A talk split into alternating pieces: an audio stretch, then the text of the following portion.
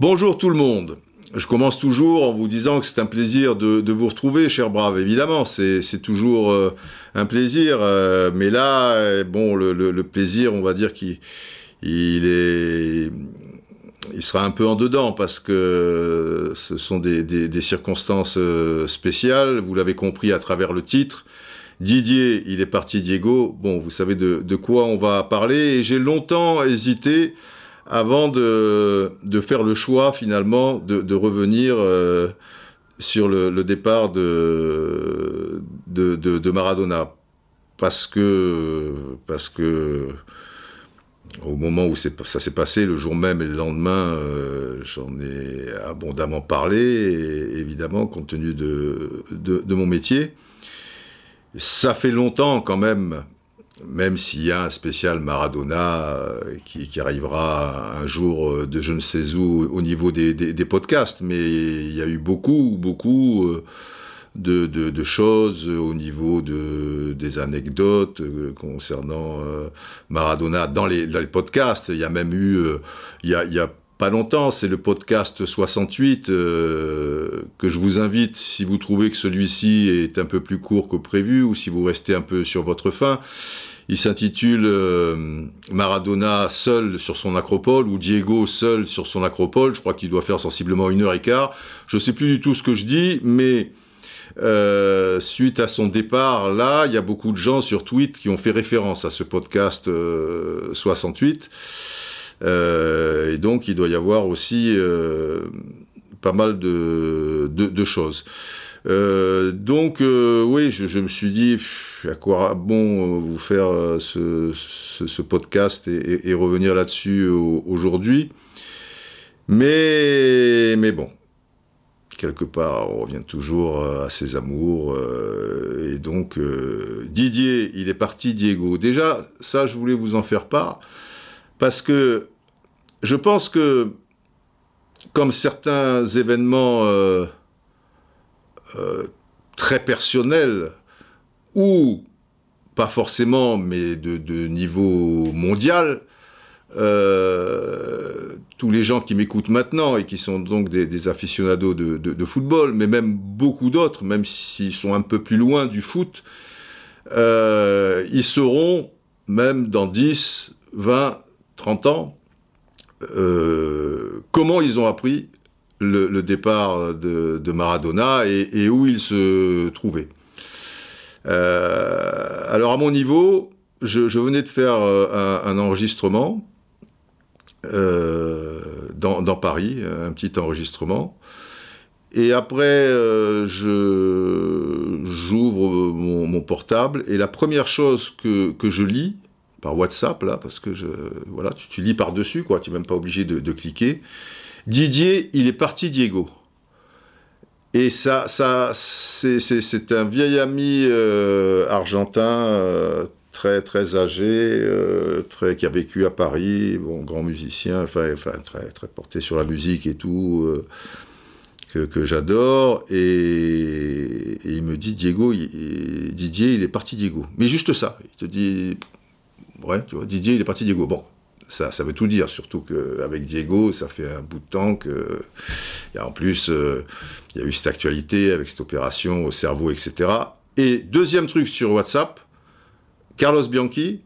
Alors pour les plus jeunes, Carlos Bianchi, ça a été un, buteur redoutable et qui a fait l'essentiel de, sa carrière. Alors à Vélez, à Vélez déjà, d'où il est euh, originaire, le quartier de, de, Vélez à, à Buenos Aires, donc en première division, et puis après à Reims et, au PSG euh, en, particulier. Et puis il a eu une carrière d'entraîneur absolument exceptionnelle et il, est vénéré là-bas euh, en Argentine, puisqu'il a gagné la Copa Libertadores et le championnat du monde des clubs avec Vélez Sarfield, mais aussi avec Boca Junior, qui est le fameux club que, que, que vous savez, archi populaire, avec Riquelme et tout le tralala. Il a sa statue euh, dans les entrailles euh, de la Bombonera et tout. Enfin, bon, euh, Carlos Bianchi, bon.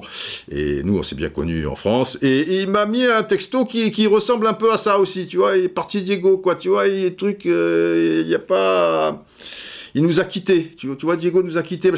Et voilà, c'est difficile à dire et à admettre quelque part. C'est. Euh, comment mon, ami me dit, Didier, il est parti, Diego. C'est. Tu as envie de dire, il est parti où? Il est parti faire des courses, euh, il est parti en vacances, euh, il est parti sur la Lune, enfin, il est parti, Diego, il est parti en voyage d'affaires. Moi, ça m'a fait penser à ça dans mon inconscient, quoi. papa est parti en voyage d'affaires. C'est un film très connu euh, d'Emir Kusturica, euh, dans le milieu des, années 80, sensiblement, qui a d'ailleurs eu la, la Palme d'Or à Cannes. et l'histoire Enfin, l'histoire, elle est complexe, elle est machin, mais, ça part d'un, papa qui, euh, qui, qui, qui, va être trahi par machin, bon, je vous passe les détails, etc., et qui va aller dans, dans des camps de, de redressement, euh, camps de travail, quoi, si vous voulez. On est dans, dans la Yougoslavie très communiste du, du début des, des années 50, et, et pour protéger euh, son, son fils, Malik, ben, on va pas dire papa, il est tout jeune, tu vois, on va pas dire papa, il, est, tu vois, en train de souffrir quelque part dans, un camp. On va dire, euh, on va lui dire papa est, euh, parti, euh, papa est en voyage d'affaires, quoi. Voilà, il est parti en, voyage d'affaires. Donc là, pareil, Diego, il est parti, peut-être parti en, en, voyage d'affaires. Bon, j'ai même pas eu le temps de vous dire que c'était le podcast 75 Sixes de par la force des choses. Après le 75 tout court, le bis, le quarter, euh, le, qu'est-ce qu'il y a après Non, il y a le ter avant le quarter, le, le, kinkies. Bon, là c'est le c'est le sixes. Et, et donc c'est voilà, c'est quelque chose. Je trouve qui a beaucoup de signification. Cette phrase, Didier, il, il est parti, euh, Diego. C'est quelque chose qui se disait dans le temps. Euh, quand quelqu'un mourait, quoi, on, disait ah ben il est parti. On, disait pas forcément il est mort. Tu vois, c'était une alternative, quoi. Euh, X, ah ben il est parti. Tu as des nouvelles de X, eh, il est parti peu cher. voilà, maintenant ça, se, se, perd un peu, peut-être parce que l'ami en question dont je vous parle aussi a un certain âge, mais peut-être aussi parce que euh, même si on, le sentait, et puis ça fait longtemps qu'on sent que voilà, qui, ne fera pas de, de, vieux os, euh, peu cher euh, Diego. Mais, mais ce, mal euh, à, l'admettre, quoi. Alors forcément, Maradona, si, tu as eu la chance, parce que j'estime que c'est une chance de l'avoir côtoyé de, de, très près, quoi, d'une manière intime c'est pas ton frère, c'est pas ton père, mais euh, déjà en tant qu'aficionado, bah, c'est 10 ans de, de, plaisir et de, merveille. Tu, lui dois beaucoup de, bonheur euh, footballistiquement euh, parlant. Et, puis après, le, syndicat, il a duré que 5 ans, si vous voulez. 5 ans, tu pourrais dire dans une vie, 5 ans, c'est quoi? Mais 5 ans, quand tu vas tous les 15 jours à Buenos Aires et que tu es avec lui, eh ben forcément, euh, c'est des moments euh, très particulièrement euh, intenses et ça vaut 15-20 ans de, de, de, de bien d'autres choses. Donc émotionnellement, même si tu es préparé, forcément tu es, tu es bousculé. Et alors là, je vous dis pas dans la foulée quand j'ai pris mon portable, ça sonnait de tous les côtés, gna gna, Yann Barthès, est-ce que vous pouvez faire un Ouna, est-ce que vous pouvez faire cet à vous, est-ce que machin ou quoi. J'ai euh, et puis beaucoup de presse écrite, et puis d'autres télé, des radio. J'ai tout refusé, sauf, euh, bah, sauf l'équipe du soir, les deux parties, quoi. La première 19h45 et 21h, et puis celle d'après 22h50 euh, minuit. Ben, puisque c'est ma maison, donc évidemment, tu, tu vas pas dire ah bah non, voilà, je suis un peu sous le coup de l'émotion.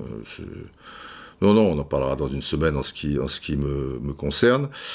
Euh, j'ai fait quatre radios le, le, lendemain par, euh, par correction. Euh, et puis j'ai fait aussi une radio suisse. Voilà, j'étais vraiment pas chaud pour, pour la faire. C'est Karine Galli qui, qui, me disait Tu pourrais pas faire, machin J'ai dit C'est Karine. Alors ça, c'était le lendemain j'en ai un peu marre, tout ça et tout. Je dis c'est important pour toi. Elle me dit bah ouais, c'est le chéri de ma cousine ou je sais pas trop quoi. Bon, alors là, tu, tu baisses ta garde. Et d'ailleurs, c'était très intéressant parce qu'on a, on a pu parler longtemps. Et, et ça m'a aidé déjà parce que quand tu es euh, dans, une émission, euh, bah forcément tu es, es un peu concentré sur ce qui se dit et ce que tu vas être amené à, dire. Donc là, le, temps, ça, t'évite un petit peu de, penser, ou alors penser positif, puisque tu vas parler de, choses positives euh, le, concernant, même si tu n'es pas dupe par rapport à certaines choses, euh, parce qu'il n'est pas parfait, et, d'ailleurs, il l'a jamais affirmé ou il s'en est jamais targué. Euh, mais il y a beaucoup plus de, belles choses, contrairement à ce que croient les gens euh, sur, Maradona, que, de, moins bonnes. Et puis, euh, c'est important, je trouve, parce que, parce que Maradona, c'est un puzzle. C'est vraiment quelqu'un de très complexe c'est pas dramatique hein, quand, je dis ça, ou c'est pas forcément un défaut d'être euh, complexe, mais c'est pas pas Monsieur Tout le Monde quoi. C'est pas juste quelqu'un, si vous voulez, qui a un énorme talent pour euh, le football. Et puis après, c'est tout ce qu'il y a de, de, normal, quoi. Tu vois Ah non, non, c'est pas tout à fait ça. Et je trouve que que, pour les gens, bah, c'est bon déjà c'est mon métier euh, d'informer et, de, et, de, transmettre. Tiens, j'oublie, j'ai fait aussi euh, avec mon pote euh, Bilal sur Beurre FM l'émission Time Sport. Et puis au moment où je vous parle, nous sommes mardi, dans l'équipe magazine, alors là pareil, c'est mon employeur, mais j'ai tenu bon, j'ai refusé pendant deux jours le pauvre Pierre Prugnot, peu cher, qui est, qui est un journaliste et qui est quelqu'un que j'aime beaucoup, qui est adorable. Pour l'équipe magazine, il voulait une interview ceci, cela. Et à un moment, euh, bon, à un moment, j'ai dit, ok, Pierre. Euh, on, va la faire parce qu'il n'y a, y a, y a, pas de raison, euh, c'est normal. Et, et, c'est vrai que je le vois à travers les, les, tweets, quand je mets une photo de Maradona et tout, mais il y a toujours un paquet de, de demeurés excusez-moi le terme, ils sont peut-être pas demeurés, parce que moi je les connais pas, sont des gens anonymes. Alors ils peuvent être très intelligents dans certaines circonstances et demeurer dans d'autres, comme on l'est. Mais alors là, ça, ça, ça, loupe pas, quoi. Tu mets une photo de, Maradona, même si c'est une belle photo de footballeur et tout, oh, plein de coques, euh, plein de mecs qui trichent, machin, putain, c'est, c'est quand même pas, oui, oui, oui, ben ça, ça, ça c'est clair que, en quelques circonstances sur, sur le terrain, euh, ça a été un sacré filou, avec la, fameuse main évidemment euh, contre euh, l'Angleterre. c'est clair qu'il a été sous l'emprise de, la drogue, mais que ce soit la première chose qui te vienne à l'esprit quand tu parles de Maradona, alors que il a fait des choses sur un terrain absolument sensationnel, c'est que quelque part, ça va pas chez toi. Hein c'est pas c'est même pas le verre à moitié vide et à moitié plein et tu dis c'est con tu vois le verre à moitié vide. Non ah non non non non non là il, est plein au à 99% et toi tu as le pourcent là et tu restes à ça. C'est d'une débilité je trouve sans nom. Et c'est aussi quelque part une image qui a été renvoyée euh, par euh, par des gens c'est pas innocent. Les gens, ils peuvent se faire leur opinion par eux-mêmes, mais je suis bien savoir, bien placé pour savoir que bien souvent, ils sont conditionnés par des choses qui sont dites, euh, voilà, par, euh, par des médias, par des dirigeants, par euh, des gens du monde du football. Alors moi, je suis pas là pour réhabiliter Maradona, parce que il n'y a même pas à le réhabiliter, euh, je, trouve. Je suis là pour vous donner un maximum de pièces du puzzle et que euh, vous ne fassiez pas euh, ce puzzle avec juste deux éléments footballistiques et deux éléments en, sa défaveur, si vous voulez. On va pas insister sur tout ce qui est football, parce que je dis deux éléments à croire que, si les gens, le premier truc qui leur vient à l'esprit, c'est tricheur ou, drogue, ils en ont que deux d'éléments, alors qu'il y en a des tas et des tas. Heureusement, il y a quand même des, gens un peu plus, éveillés sur, euh, sur le, sujet, et qui, même n'étant pas fan de Maradona ou, ou même une, certaine répulsion euh, à, son égard, eh bien, à, travers euh, la manière dont, j'en parle bah, depuis euh, des décennies, on, va dire, et sur ces deux émissions de l'équipe du soir, parce que là, j'ai vraiment pu exprimer pas mal de choses, pas tout évidemment, parce qu'il faudrait une émission de 15 heures, mais mais il y avait la place, quoi, pour pour en, parler, on va dire, et je remercie au passage mes petits copains de, jeu, puisque vous savez qu'on est six, il y a, y a Mémé, présentateur, euh, le, président, et, quatre personnes, quatre autres personnes. Et, bon, euh, ils se sont un petit peu effacés, euh, voilà. Et moi, je voulais pas non plus. C'est toujours un petit peu gênant, quoi. Je, je veux pas. D'ailleurs, pour l'information, si vous voulez tout savoir, le lendemain, ils ont fait une émission pas les deux. La deuxième partie, donc de 22, 22h30 à, à, minuit, que sur Maradona. Et le matin, Olivier, Olivier Ménard, il me téléphone. Il me dit Didier, euh, c'était super hier, machin ou quoi? On fait la deuxième machin, tu viens avec nous? Et là, j'ai dit non, non, Olivier, parce que je, je, je, je, vais tout absorber par la force des choses et c'est pas gentil pour les, les, gens qui sont là. Et puis c'est important aussi que, même s'ils l'ont pas connu dans les mêmes circonstances, mais à travers leur ressenti, quoi, quand ils le, le, voyaient jouer, ce qu'ils lisaient sur lui et tout, bah c'est bien qu'il qu s'exprime. Voilà, il y, avait, vous voyez. Euh, ça va quoi, on va pas... Bon, il a très bien compris, euh, tout roule. Mais j'en reviens aux, gens, pas très fans de Maradona, mais mais qui, qui, qui, voilà, ils sont pas contre le fait d'apprendre des choses. Après, je vous le répète, hein, moi je veux influencer personne, bah, ça évoluera ou pas forcément, euh, mais au moins ils ont des, des, pièces du puzzle. Prenons par exemple Daytona D, arrobase Wack Offshore. Je n'ai pas l'habitude de faire cela, mais je voulais vous envoyer un message, car c'est entre autres grâce à vous que j'ai eu cette passion pour Diego. Ce n'est pas un joueur de ma génération.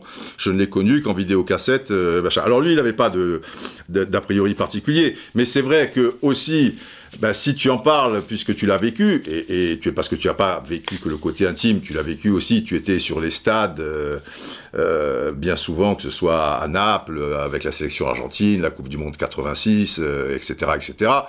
Donc tu, tu parles aussi du, du, du, footballeur.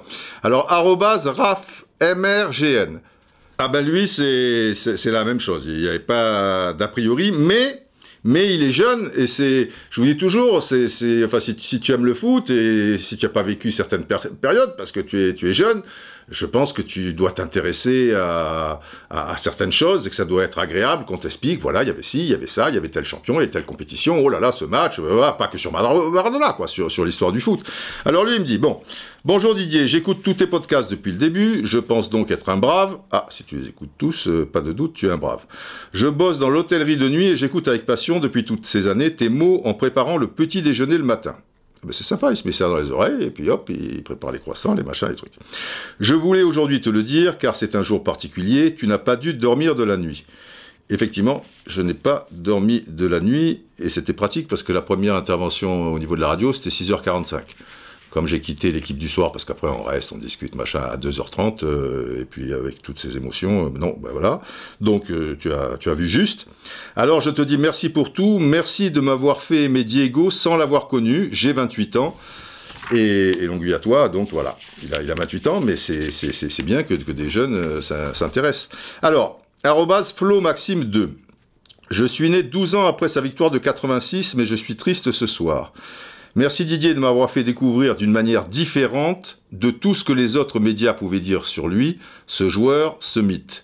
Merci d'en avoir parlé de manière si touchante, avec tant d'émotion et de passion. Merci pour toutes ces anecdotes, ces romans, ces rêves. Merci pour cette transmission, voilà, cette transmission entre les générations si importante. J'ai tout de suite pensé à vous, euh, machin. Voilà, d'une manière différente. Euh, voilà, je ne sais pas si elle est différente, parce que d'une manière générale, je pense que les, journalistes français... Euh, bah, aiment Maradona, ils doivent en parler en bien. Enfin, je fais pas trop attention, mais, mais bon. Mais on n'a pas encore euh, un exemple, pourtant j'avais mis ça de côté. Alors peut-être Laretian87. Euh, je pense bien à vous ce soir, vous me l'avez fait découvrir à travers vos podcasts alors que je ne l'ai jamais vu jouer. Ah ben, c'est le même cas de figure. Et même si son... Ah voilà. Et même si son personnage public ne me plaisait guère, j'ai appris à l'aimer grâce à vous. C'est le plus bel hommage que vous pouviez lui rendre. Voilà. Lui avait... C'est vrai que, bon, euh, le personnage public... Euh, si, si tu connais pas les tenants et les aboutissants, euh, ouais, c'est pas c'est pas quelque chose qui, qui, plaît au, premier abord. C'est pas le, le mec propre sur lui, parfait, tu vois, pour son image, machin, un bon produit. Non, ça Maradona, c'est pas c'est pas un truc. Mais il a appris à l'aimer parce que ben, ben, voilà, parce qu'il a il a donc écouté d'autres choses il s'est fait son idée, et puis les choses évoluent ou pas, et ben lui, ça, ça, a évolué. Alors, on y, on y vient là. Arrobase Sioldez. Grosse pensée à toi pour ce joueur que tu as aimé, et que tu m'as forcé, entre guillemets, à aimer. C'est marrant, forcé, je force personne, mais bon. Ce n'était pas mon préféré, mais gamin, tu m'as appris à le connaître et à l'aimer. Et ouais, quand on connaît toute l'histoire et et des petits détails. Je, pense, je vois pas comment tu peux pas respecter déjà et, ne pas aimer. Enfin après, bon, chacun est comme il est, mais, bon, voilà, tu m'as appris à le connaître. Désolé pour le tutoiement, machin, grosse pensée. Euh, merci, regarde ton, regard sur le Bon. Ludo, arrobase lu-du-bas, Dovic, avec un K. Vous savez, je n'ai jamais eu la chance de le voir jouer. Alors lui, pareil, c'est un jeune. Mais grâce à la passion que vous nous transmettez à travers vos récits, c'est comme si je le voyais dans les rues de Naples, d'Argentine, ou encore sur un terrain virevoltant. Malgré mes 20 ans, vous m'avez initié à Dego. Bah, lui, il a 20 ans, donc forcément, 20 ans, il n'a pas un machin. Et on termine avec arrobas Kikalinx. Il y a deux cas, Kikalinx. Euh, J'apporte ma pierre à l'édifice. Je n'étais pas fan de Maradona et je ne le suis toujours pas. Bon, ça n'a pas changé. Tout ce qui a été raconté m'a plutôt ennuyé.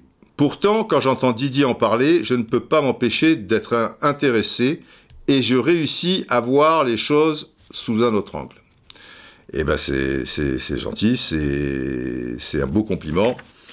C'est que voilà, tout dépend de, l'angle euh, où, tu te, trouves. Et, au passage, bon, suite à... Je ne vais pas passer mon temps à lire des trucs, mais mais suite à, ces deux interventions, enfin toutes ces interventions à l'occasion de ces deux émissions, il y a eu vraiment des par tweet euh, des messages très très gentils, très très touchants. Je peux pas répondre à tout le monde parce que ça serait un métier à, plein temps et je, vous demande de m'en excuser. Mais mais voilà quoi. Sachez que bon bah ça ça fait plaisir parce que ça, ça montre qu'on est peut-être un un, petit peu dans le vrai et que, voilà quoi, c'est pas. Voilà. Donc je profite de l'occasion à travers ce podcast pour euh, tous ces, choses sympas euh, venant de vous. Alors, il y a une autre émission à laquelle j'ai participé. C'est une émission sur TV5 Monde c'est ma deuxième maison, hein, TV5 Monde. J'y travaille depuis euh, plus de, 20 ans, donc je risque pas de.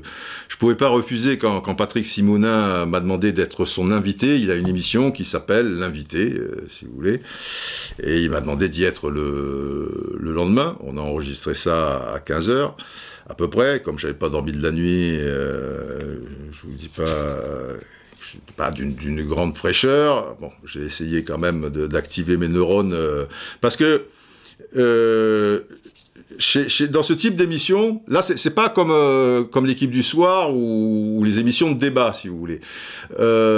émission de débat, c'est difficile d'aller au bout de ta pensée certaines fois, surtout que vous savez que la mienne elle est parfois aérienne et, elle s'évade, et pour peu que je fasse une digression ou quelque chose comme ça, euh, pour aller au bout, euh, bon. Et, c'est le principe même du, débat. Ça veut dire que, tu es coupé, comme je me gêne pas pour couper aussi, ça, donne du rythme, tu interviens, hop, il dit ça, bim bam bam bam. C'est une partie de, ping-pong, euh, si, vous voulez. Et la difficulté, c'est que quand le sujet est un petit peu un petit peu léger, tu vois, où tu parles foot pur et dur, c'est pas grave. Là, c'est toujours un petit peu plus frustrant. Encore que, comme je vous l'ai dit, ils ont été très sympas, ils, ont, joué le, jeu. Mais c'est difficile quand même d'aller au, bout de, ta pensée. Alors lui, Patrick Simonin, ça dure 11-12 minutes, son interview, et il a quelque chose de très particulier. Quand vous êtes comme ça, face à face avec un intervieweur, un intervieweur et un invité, ça reste une partie de ping-pong quand même, puisque ça va de l'un à l'autre, mais on va dire que le ping, c'est-à-dire l'intervieweur, euh, il intervient 3-4 fois moins que le Pong, euh, c'est-à-dire l'invité. Sinon, euh, si tu parles plus que l'invité, c'est pas la peine de, l'inviter, quoi. Il fallait pas l'inviter, hein. Vous connaissez l'ancien truc de Canal+. Fallait pas l'inviter, Roustan, et tu sais bien, bon, bref. Et, lui, c'est particulier parce qu'il te laisse beaucoup, beaucoup parler. Tant et si bien que tu vas au fond de ta pensée, mais ça demande aussi euh, une concentration extrême parce que ça a un côté, je, je suis pas trop habitué moi, ça, ça a un côté aussi euh, déstabilisant parce que même s'il y a un blanc, il te laisse une chance de repartir. Alors quand tu es cuit dur, euh, c'est pas le problème de pas avoir dormi de la nuit, mais c'est Maradona, c'est un puzzle, mais dans ta tête, euh, je veux dire, il faut remettre les, pièces du puzzle, même si, ce puzzle, tu, l'as fait dix mille fois et tu le, tu le connais par cœur. Et quand il sent que, que là, il, faut qu'il te tende une perche et qu'il relance un peu, eh bien évidemment, il, il, te l'attend. C'est très subtil et c'était très agréable à, à faire finalement. Donc, on va en profiter histoire de structurer un peu euh, ce, podcast, ce qui n'est pas toujours mon, point fort, euh, vous le savez. Et puis en plus, avec Maradona, je peux partir dans tous les sens. Alors c'est peut-être pas désagréable euh, à, écouter, mais essayons de, de, rester un peu... de ne pas partir quand même dans, tous les sens. Je, vais me servir comme support de cette interview avec Patrick, et de temps en temps, on l'arrêtera, et là, je partirai dans, quelque chose, et on la reprendra, et, ainsi de suite. Voilà, vous me suivez? Donc, nous sommes le lendemain euh, de Diego est, parti, et il est sensiblement 15 heures. L'émission après, elle passe euh, le lendemain ou le non peut-être le même jour à 17 h peut-être deux heures plus tard, etc. et tout. Et, on attaque l'émission. Donc euh, c'est Patrick Simonin qui parle et je lui réponds.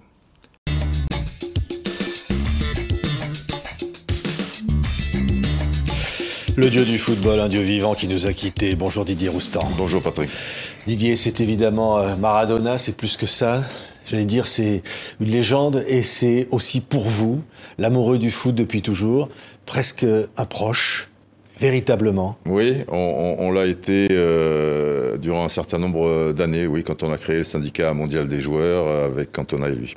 Oui, on va voir des images de cette foule en Argentine. Ça vous étonne pas ce qui se passe en ce moment? Non, ça m'étonne pas du tout. Ce que représente Maradona sur le plan mondial déjà, mais en Argentine en, particulier, où le football est, plus qu'une religion, où sont des gens très très démonstratifs.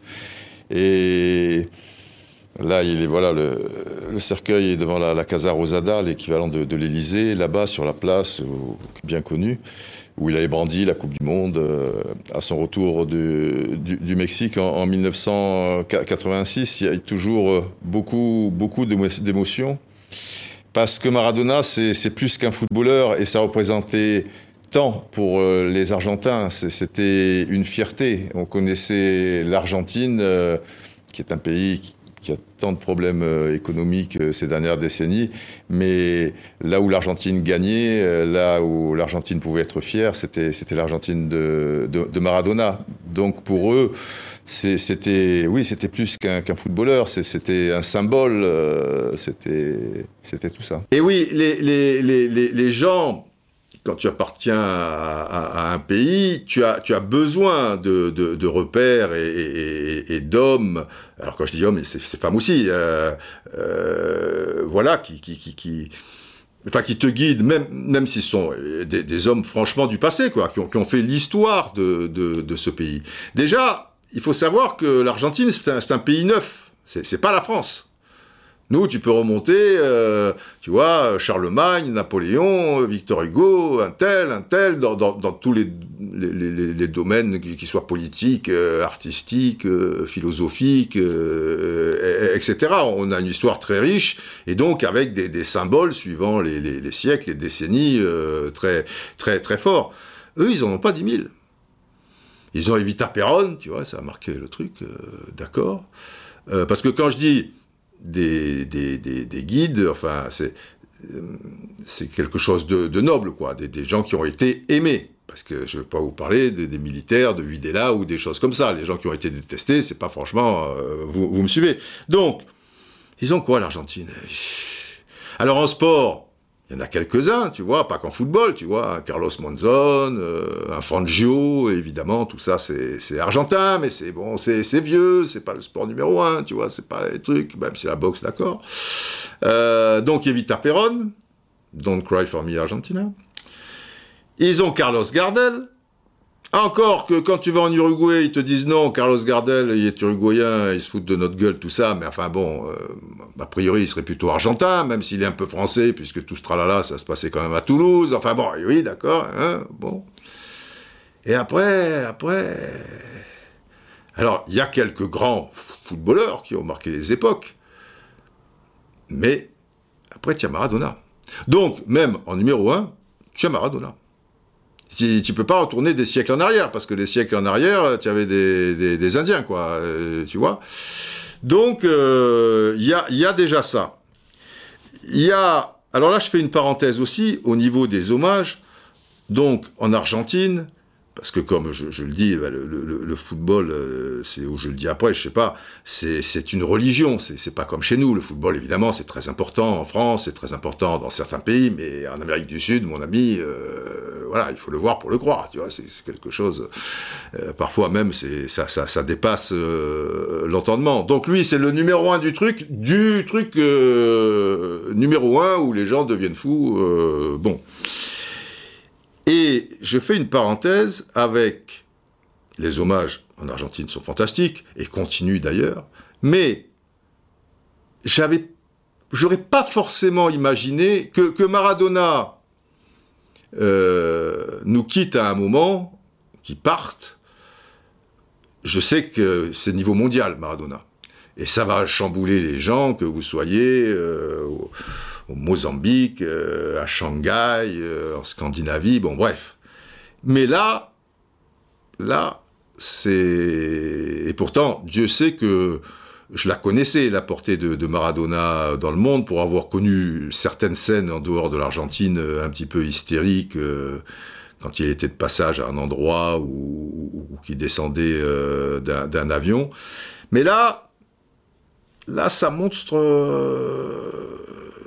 ça montre, la, ça montre quelque chose. Quoi. Il faudra qu'on l'analyse, euh, c'est encore frais euh, chez moi. Euh, j'ai fait en sorte de faire le deuil et, de, de plus y penser, et je m'y suis replongé avec ce, podcast depuis, depuis deux jours, puisque je vous ai dit qu'au au départ, je j'étais pas trop chaud pour, pour revenir là-dessus. Mais je pense que c'est quelque chose d'intéressant à analyser, et ça nous en dira encore plus peut-être sur sur, euh, voilà, quand on dit les émotions et quand on insiste là-dessus, le résultat, bien sûr, on n'occulte pas le résultat, et le résultat est capital.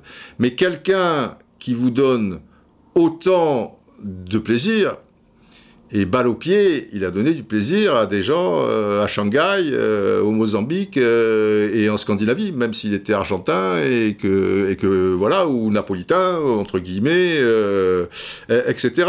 Donc ça veut dire que Maradona, là je pense en même temps, mais il faudra l'étudier de, manière plus précise. Maradona a marqué son époque en tant que footballeur. Mais son époque, on va dire qu'elle est révolue en tant que footballeur depuis 91-92. même s'il va faire la Coupe du Monde 94, même s'il revient à Boca Junior, même s'il y a Rosario, faut déjà être un, aficionado bien affirmé pour connaître euh, tout ça et, ce qu'il a pu faire. Mais on, on est d'accord. Donc, ça fait sensiblement une trentaine d'années. Ce qui veut dire, ce qui veut dire la chose suivante, c'est qu'il a tellement marqué les esprits à cet instant T que les générations qui ont profité de cette émotion, qui ont vécu en direct ces émotions, se sont sentis obligés, non, mais de manière naturelle, à les transmettre à leurs enfants, à des amis plus jeunes, etc., etc., tant et si bien que euh, alors, euh, bah, à mon petit niveau pour la France, j'en fais partie, puisque vous voyez, c'était intéressant. Maintenant, ça, ça me revient à ce que je lisais. Il y avait un gosse de 20 ans et un gosse de 28 ans. J'étais trop jeune, j'ai pas connu, mais moi, m'a fait comprendre, moi, fait et, mais footballistiquement, hein, je, parle. Donc, et je l'ai vu à travers des, des tas de tweets. Il y a des jeunes de 25, 30, 35 ans qui donc n'ont pas vu jouer Maradona, hormis bien évidemment sur des, vieilles vidéos, qui ont été profondément touchés par ce départ. Donc, il y a ça, cette première chose. Et il y a aussi la deuxième, c'est que c'est quelque part, il dégage quelque chose qui touche les gens. Je mets de côté ceux qui vont vous dire euh, Maradona, c'est quoi pour vous? Un tricheur et un cocaïneman Ok, bon, on met de côté. Mais pour une grande partie des gens, Maradona ne les laisse pas indifférents. Déjà, pas laisser indifférents, bon, c'est pas rien. Et ils ont un peu envie de connaître, ils ont envie de voir les vidéos et, et ils dégagent, ils dégagent quelque chose, Maradona. Émotionnellement, tu peux pas lutter avec Maradona. C'est Valdano qui disait ça il y a, il y a, peu de temps. Et, voilà, il y, a, des gens qui sont comme ça. Et lui, il est. Alors peut-être, si on le voit juste par télé interposée, mais je trouve qu'il est extrêmement, extrêmement touchant sans le vouloir. Alors il y a, des fois, il peut y avoir une forme euh, d'arrogance, ou il peut être têtu comme une mule, ou, il peut y avoir des choses un peu agaçantes euh, chez lui, mais quelque part, ça redevient aussi euh, touchant, quoi. C'est voilà, il, dégage une émotion particulière à travers sa joie sur sur un terrain, à travers son plaisir, même quand tu le vois avec des kilos en trop, avec euh, les genoux qui, qui grincent, euh, avec tout ça, tu, tu, tu, tu sens, il, il, est là, il est tellement heureux sur un terrain, il est tellement en phase avec le football, il est le, le, le, le football, même s'il est bien plus qu'un footballeur. Et, et dans l'émission de l'équipe du soir, la première chose, euh, bah, quand Olivier me disait en un mot Maradona, c'est quoi? Eh ben ouais, l'émotion, c'est un sentiment. Comme on dit là-bas en Amérique du Sud, comme il est floqué dans, dans, euh, dans, le cou derrière un maillot et tout, ou, un sentimiento. Voilà, c'est un sentiment. Ce que m'avait dit Maradona quand j'avais euh, une fois, je me souviens, j'étais allé le voir pour, avant son premier match euh, qui, qui faisait à Boca. Euh, il était au vert avec donc euh, Boca Junior. J'étais allé le voir et puis bon, dans des conditions privilégiées puisque déjà euh, le, le, le, syndicat allait se faire, donc ça, ça c'est pas su. Alors que j'étais encore à France Télévisions que derrière, je préparais je mettais la bête euh, en, place. Mais lui, Diego, évidemment, comme il était aux premières loges, il savait. Mais on gardait tout ça secret, donc on avait des relations privilégiées. Donc je suis, en tant que journaliste, le mec qui rentre alors qu'ils sont ouverts euh, à, l'hôtel. Tu vois, il n'y a pas de journaliste. Et je lui dis, Diego, tiens, bon, je suis là pour France 2, euh, on peut faire une petite interview et tout. Il me dit, pas de problème, te, te casse pas la tête. Et, là, la première question que je lui pose, c'est vous l'avez peut-être vu d'ailleurs sur Roustan TV, je, voulais vous montrer cet extrait. J'ai dit Boca, parce qu'il est fou de Boca. J'ai dit c'est quoi Boca? Eh, Boca, es un sentimento? Voilà, c'est un sentiment. Et Maradona, c'est un sentiment. Il peut, il peut pas, s'il te laisse indifférent, alors euh, ma foi, c'est bon, chacun a, son ressenti. Hein, je, je, respecte. Mais si tu grattes un peu, forcément, il, a dans, son sourire, quoi. Il, a parce que ça aussi, je l'ai dit dans l'équipe du soir, on, ne le souligne pas. C'est Maradona. Il y a des tas de photos qui circulent parce que c'est l'un des l'une des personnes au monde qui a été le, plus photographiée. Et, et il était beau, Maradona. Sans déconner il, avait une gueule, quoi, tu vois, cette gueule d'Indien. Et, tout gosse, il, est déjà extrêmement touchant. Il est là, tout, tout tranquille, tout truc, avec les petits oignons, là, tu vois, les cebojitas, on, appelait ça cette équipe, euh, et tout. Et il, est plus qu'un footballeur. Et, donc, euh, c'est une sorte de, rockstar aussi euh, dans, la vie de, tous les jours. Sauf que lui, les rockstars, bien souvent, bah, sont bouffés par le business, le capitalisme et tout le tralala, et ils passent, parce que c'est des phases, ils sont jeunes, euh, voilà, de, rebelles à châtelain, à la limite. Tu, tu, tu, tu vois, il y, en a certains, c'est pas, voilà, après leur préoccupation, c'est de gérer leur argent et en faire encore de plus en plus, c'est un système. Euh, Maradona, c'est un rocker dans l'âme au début, mais il est tout autant à 60 ans.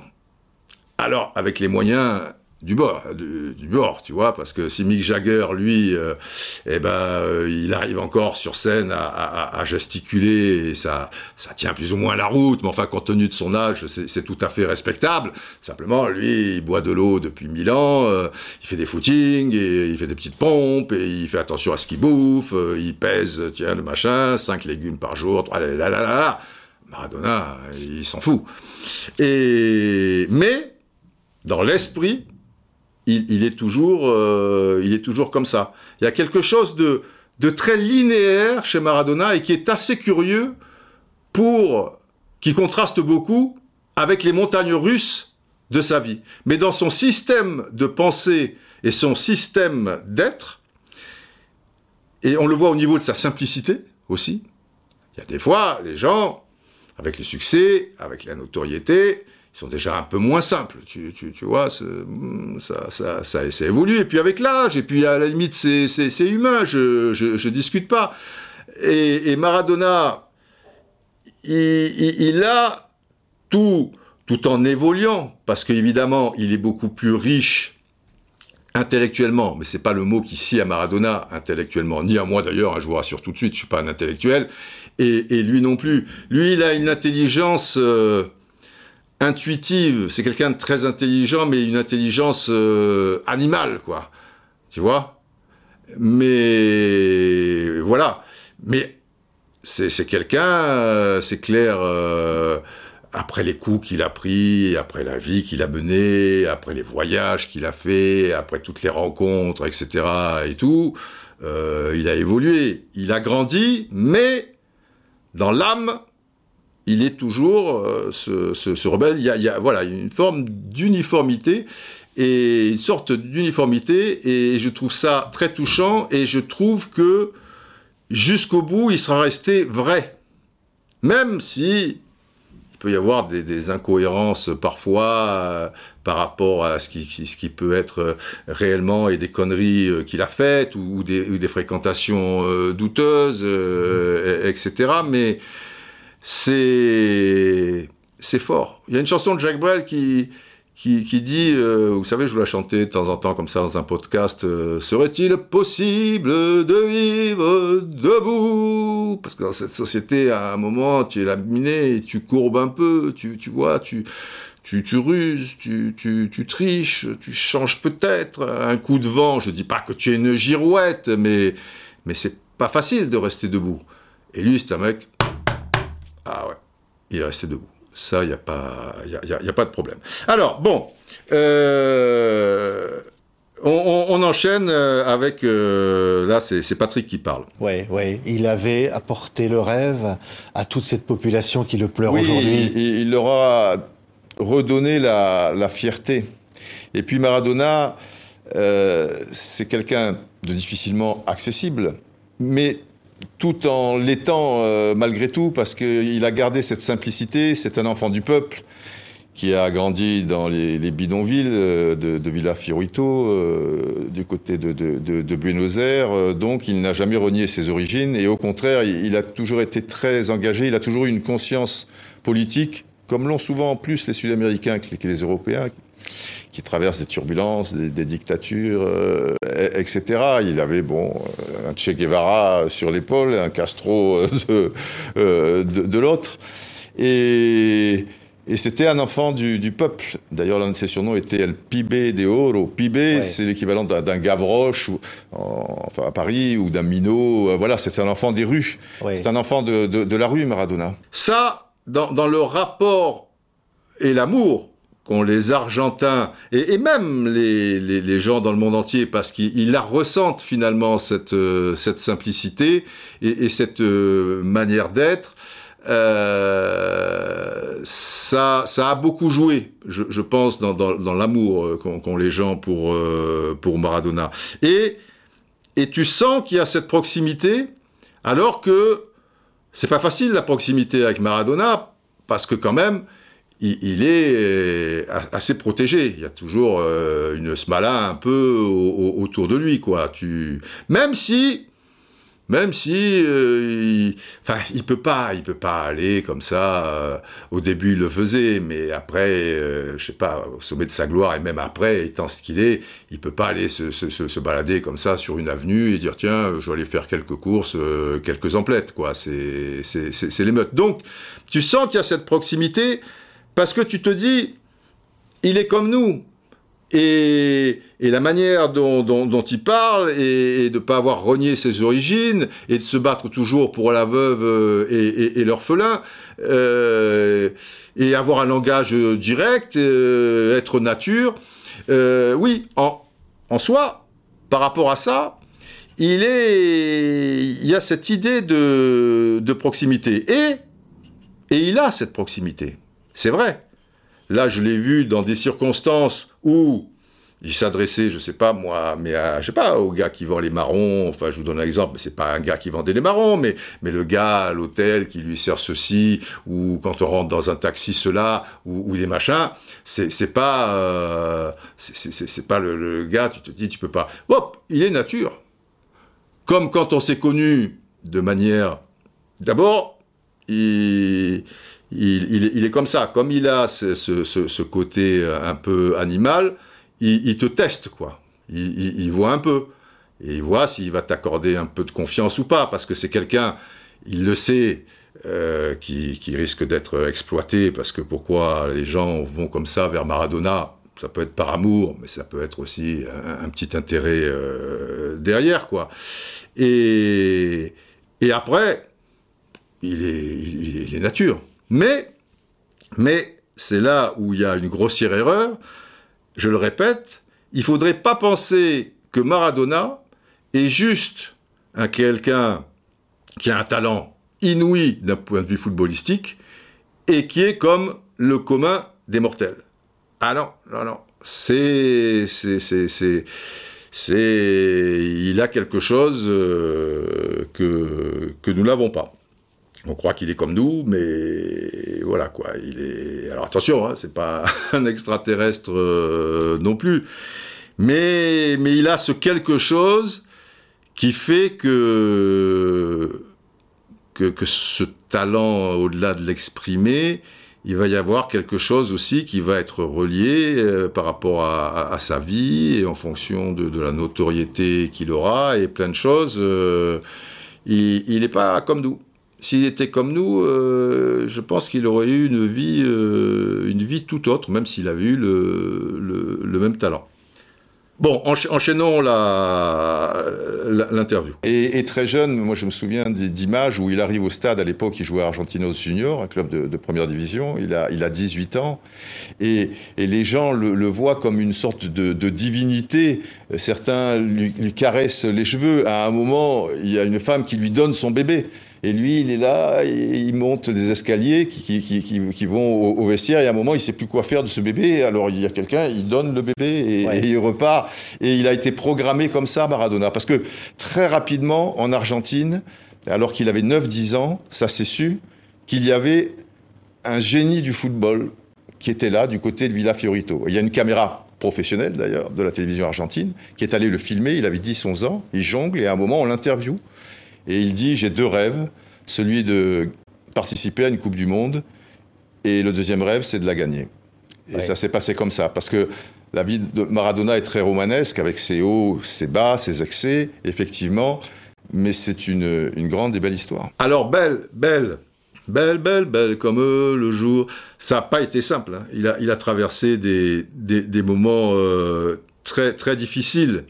Mais si on gratte, c'est une belle histoire dans le sens où c'est une histoire euh, incroyable, quoi. Et, oui, très, très, très romanesque.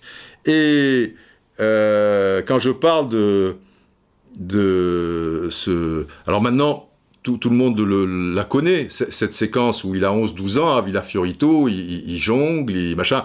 Dans le documentaire que je vous parlais, en, là on est en 1994, je, pense, voilà, qui était passé euh, sur, euh, sur France 2. Je suis en Argentine avec mon ami Francis Huertas, qui, est, qui lui vit, grand spécialiste de foot, correspondant pour 11, euh, France Football, l'équipe, etc., au niveau de tout ce qui est football argentin et qui connaissait ça euh, par cœur. Et en amont, j'avais dit, Francis, euh, bon là je fais un long documentaire patati patata, ça serait bien que tu m'arranges avec un gars de la télévision argentine, un rendez-vous, et qui me montre euh, des, images de Diego qu'on ne connaît pas en France, quoi, ou, ou même des séquences de buts qu'on connaît de la Coupe du Monde 86 et tout, mais forcément ils avaient des caméras, tu vois, dérivées au sol, des gros plans, des choses comme ça. Et, et il me prend rendez-vous donc avec un gars et on visionne machin. Et je tombe sur cette perle qu'en France on connaît pas. Vous savez, il jongle, machin, il là, là. Et voilà, j'ai deux rêves. Le premier, c'est de faire un mondial. Le deuxième, c'est le gagner. Mais j'ai dit, mais tu connaissais cette séquence, Francis? Ben, évidemment, euh, tu parles en Argentine, euh, on se la tape depuis des années, pas tous les jours, mais enfin pour un Argentin qui a la télé, forcément, il. Mais j'ai failli l'étrangler. Mais je lui ai dit, mais si je viens pas là, là, présentement, là, et que je te demande d'un gars qui me sort un peu des trucs, tu me parles jamais de cette séquence. Mais tu es un grand malade, toi. Cette séquence, elle, alors maintenant, elle est entrée dans, dans, les cerveaux de, tout le monde, et notamment de tous les Français, puisqu'il y a eu des documentaires qui ont été faits, Kusturica, il s'en sert, il y en a un plus récent, machin, il s'en sert, et même dans l'émission en question, je crois qu'on l'a mis, enfin bon, euh, voilà. Mais quand tu la découvres, waouh Et alors, c'est très intéressant cette séquence, et ça vous montre aussi une certaine maturité, parce que c'est pas de l'insouciance de, Maradona, qui est, comme les êtres complexes, c'est-à-dire qu'il est plein de paradoxes. C'est qu'il y a des côtés où tu vas le trouver immature, et d'autres, tu vas dire merde. Parce que là, ah, il a 11-12 ans. Tu te dis, eh ben, il a deux rêves, comme tous les gosses de 11-12 ans. Il a deux rêves, et dans les rêves des gosses de 11-12 ans, bah c'est pas pour gagner le championnat départemental, tu vois, euh, ton rêve. C'est en général de, gagner euh, une Coupe d'Europe, enfin une Copa Libertadores ici, une Coupe du Monde. Et le rêve pour qu'il soit parfait, c'est pas pour être éliminé euh, au premier tour de la Coupe du Monde. C'est le, le gagner, tu vois. Donc lui déjà, il te dit les trucs. Et tu te dis, à 11-12 ans, balancer ça à une caméra, il y a un côté naïf, spontané et très touchant. Parce que derrière la caméra, le mec, il peut dire, ouais, bah, parle un peu, oui, il paraît que tu as du talent, euh, mon coco, euh, c'est vrai, si on s'est déplacé là à Villa Fiorito, c'est parce qu'il y a des gens qui disent, euh, putain, il y a un gosse là, un gaucher, un petit, tu le vois faire, c'est un phénomène. Mais des phénomènes de 11-12 ans, bon, oui, pour que la caméra se déplace, il devait être un peu plus phénomène que les phénomènes. Mais après, dans une carrière de, footballeur, il y a tellement d'aléas, tellement de, choses qui, entrent en, ligne de compte. Et je me souviens avoir parlé avec lui de, ça, enfin, quelques années après, et pour lui, tout était programmé, mais avec une certitude absolue. Mais sans être mythomane. C'est vrai que à 11-12 ans, tu as des rêves et tu te dis ils vont se réaliser et si autour de toi on te dit putain, tu es un phénomène, ça te conforte euh, dans l'idée que les rêves vont se réaliser. Mais lui, il avait tout programmé. C'est-à-dire que tout ce qui s'est passé après, hormis des, phénomènes un peu par particulier, il le savait. À 11-12 ans. 11-12 ans, ou 13 peut-être, c'est jeune quand même. Donc lui, il savait. Il me dit, mais je savais que j'allais faire cette carrière, alors sans les détails et tout, je savais qu'à un moment, il y aurait une notoriété qui serait folle, etc., patati patata. Je savais que très rapidement, je pourrais gagner ma vie et m'extraire de Villa Fiorito, et surtout euh, donner un, endroit à, mes parents euh, plus dignes et qui soient plus jamais dans le besoin, parce qu'il y a quelque chose de, sacré chez, chez Maradona, c'est la famille. Hein. La famille et ses enfants, tout ça et tout, c'est quelque chose de, très important euh, pour, pour lui. C'est important pour tout le monde, vous me direz, mais enfin, il y a des gens, tu vois, après les parents, tu, tu vois ce que je veux dire. Mais, mais lui, déjà, c'était et c'était sa, grande motivation et sa grande fierté, pas de rouler lui euh, un jour avec une Rolls bleue, euh, tu, tu, vois, ou avoir 23 piscines. C'était ses parents les mettre dans, dans un endroit où, où, où, voilà. Mais ce qui est fou, c'est que tout ça, c'était intégré euh, chez lui. C'est pas vieux, hein, 13 ans, mais, mais bon. Continuons, continuons. Oui, on voit d'ailleurs des images de cette ascension. Un génie. Il n'y a pas d'autre mot. C'est un génie. Et alors, il est un génie sur le terrain, mais ça se répercute un petit peu ailleurs. Il y a, quelque chose, donc il, est dans l'excès. Un génie, ça, brûle sa vie. Un génie, ça va pas se coucher à, 10 heures du soir parce qu'il faut récupérer le lendemain pour, pour le match. Un génie, ça va toucher des choses voilà, euh, peut-être qui, sont, qui peuvent euh, vous exploser à, la figure. Et Maradona, il y a cette forme de, générosité aussi euh, qui, le distingue, mais tout en restant très simple.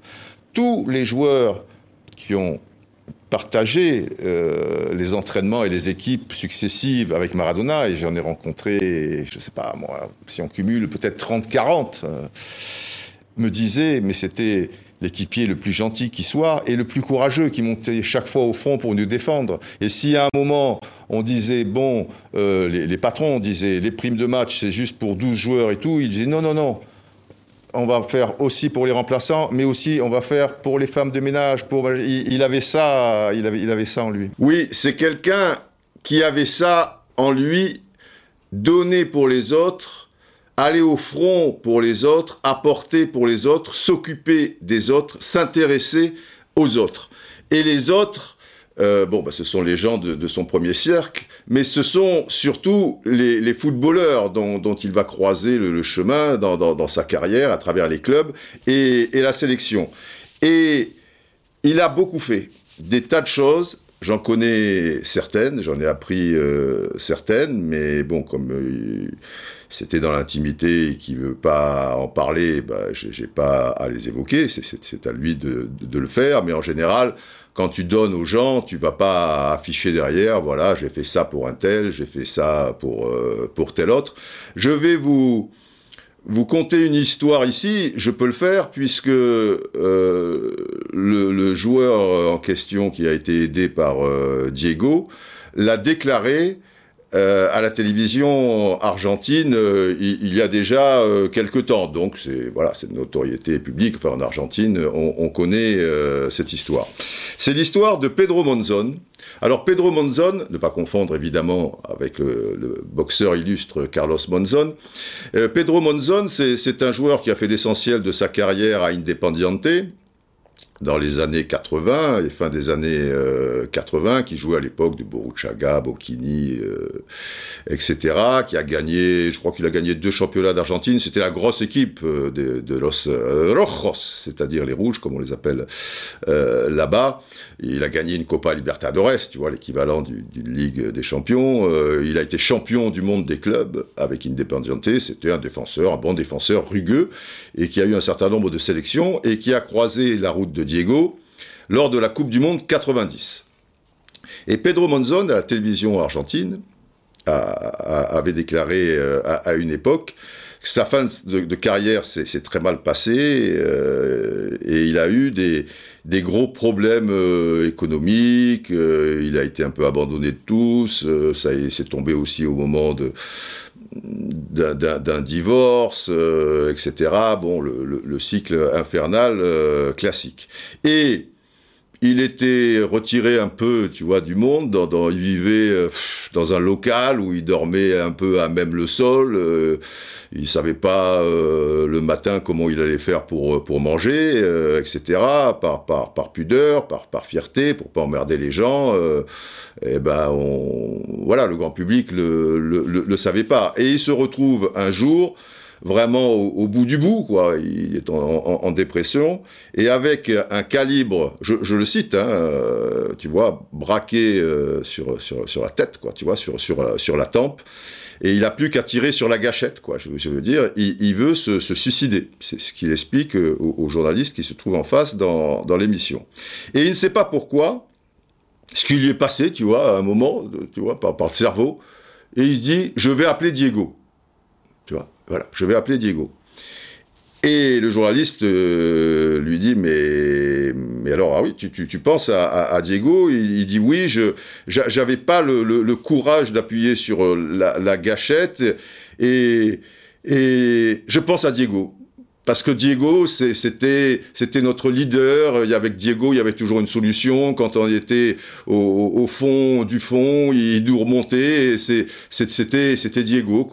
Il y avait un problème, tu t'adressais à, Diego en sélection et il faisait en sorte de, de lui solutionner, de, nous remonter comme ça, etc. Et voilà, c'est quelque chose d'inconscient. Je, suis dans cet esprit-là, comme je pouvais l'être en tant que footballeur quand je jouais avec la sélection et qu'il y avait un souci appelez Diego.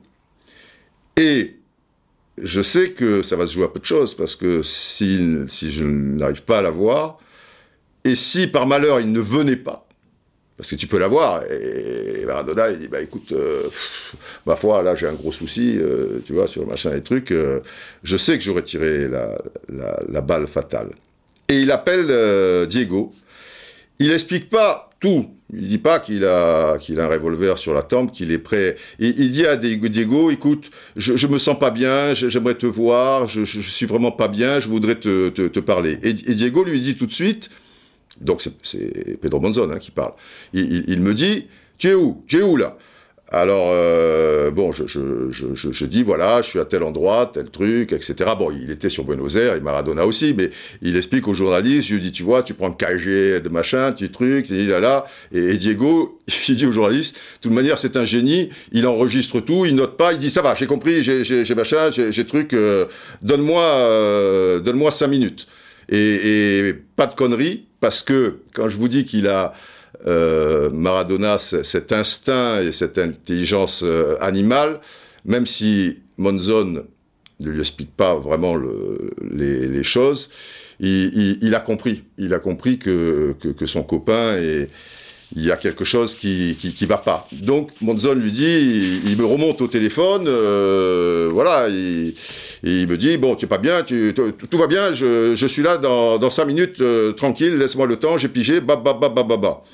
Et Monzon explique, Diego arrive. Et je savais pas, alors il, avait planqué le, revolver, tous ces trucs, et je savais pas quoi dire, j'avais honte, je, je lui dis, tu sais, Diego, euh, j'ai plus d'argent, euh, je, je viens d'avoir une cinquième fille, je ne peux même pas aller la, la, la, voir, lui donner quelque chose, je ne la connais même pas, elle habite à, à Tucumán, euh, tout ça, ça fait deux mois qu'elle est née. Et Monzon explique que, il était sur une chaise, il y avait qu'une chaise dans, dans, le local, tout ça. Il dit, il je voulais lui laisser la chaise. Il dit, non, non, non c'est bon, reste là, je, m'assieds par terre, euh, voilà, et, tranquille. Et, je lui ai expliqué mon, mal-être. Pas dire que j'étais au bord du, suicide, mais bon, il, a compris que c'était quelque chose de, de, profond, la fragilité que j'avais à, ce moment. Et il a tout réglé. Il a remonté déjà comme un coucou, et financièrement, il a fait tout le nécessaire pour que Pedro Monzon, qui est OK maintenant, parce que ça remonte à, plusieurs euh, années, eh ben, puisse, euh, puisse se, reprendre, quoi, retrouver le, fil de, la vie, la force, mais dans ces moments-là, parfois, même si c'est terre à terre, il faut remonter d'une part, mais il faut aussi euh, financièrement mettre la, main à la poche, quoi, pour que vous ayez une possibilité de, remonter à, la surface. Et, il a fait tout ça. Voilà, en soi, c'est pas, ça devrait être naturel. Je connais des champions, tout ça, des gens qui machin, qui auraient pu aider des anciens partenaires, des trucs. C'est pas, voilà, c'est, facile à dire comme ça. Quand on l'entend, peut-être vous dites, j'aurais fait pareil. Ouais, ouais.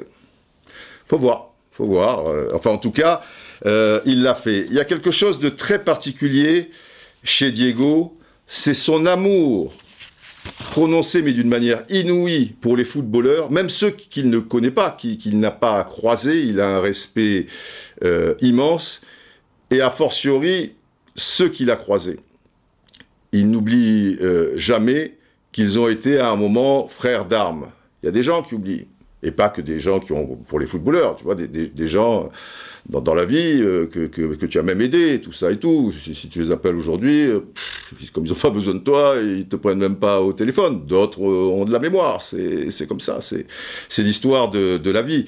Mais lui, les frères d'armes, c'est sacré. Tu as, vécu des choses intenses avec des gens et c'est pas parce que c'est le passé, c'est pas parce que c'était il y a des années que non, un frère d'armes restera à vie pour Diego, un frère d'armes. C'est comme la chanson, vous savez, de, Dire Straits euh, que chante Mark Knopfler, etc. Euh, Brothers in Arms, tu vois. There's Mr. Covering Mountains home now for me, but my home was the lowlands down, and always it will be down, down, down, down. Someday you will return to know your valleys and your farms, and you'll no longer to be brothers in arms. Enfin bon, bref, vous connaissez. Je suppose. Alors, on va enchaîner dans, l'interview de, Patrick euh, Simonin, où il va me, lancer sur le, syndicat, et, là, euh, un peu fatigué, un peu naze, sortant de la boîte de jazz, et n'ayant pas dormi de, la nuit, euh, il me reste encore quelques neurones pour insister, vous allez entendre, sur le fait que, ok, j'ai fait en sorte que, ce syndicat existe, mais attention, l'idée, elle vient de Maradona. Et, et ça montre bien que euh, ce, besoin, ce qu'il a en lui, de s'occuper des autres et de s'occuper de son sport.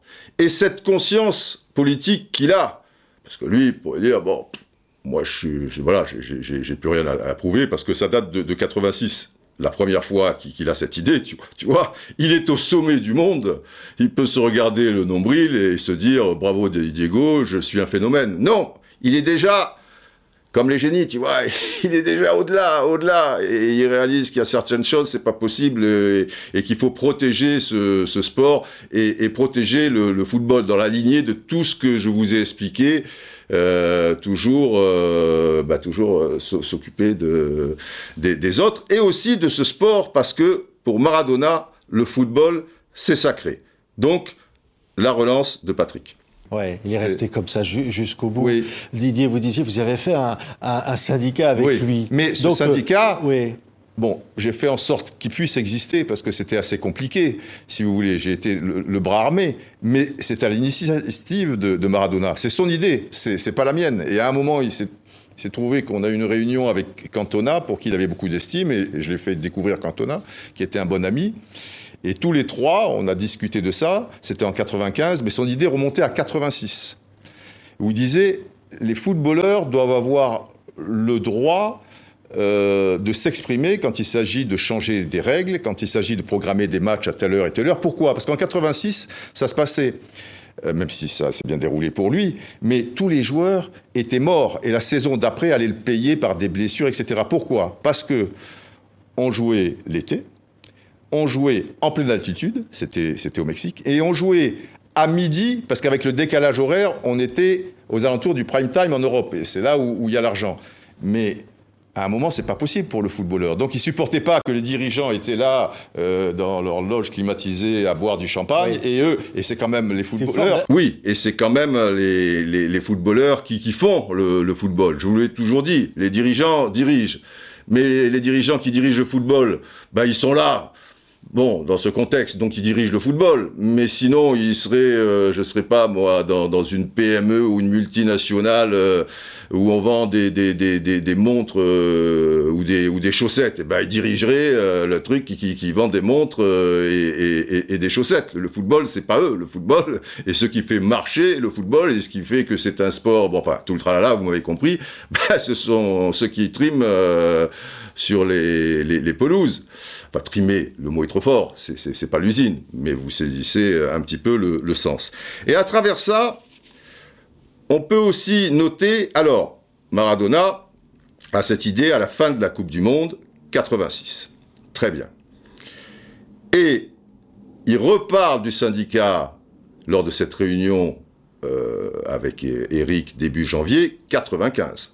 Donc ça veut dire, ça fait huit ans et demi après tu, tu, tu, vois. Et de temps à autre, sur les huit ans et demi en question, ce syndicat, c'était un peu le monstre du Loch Ness.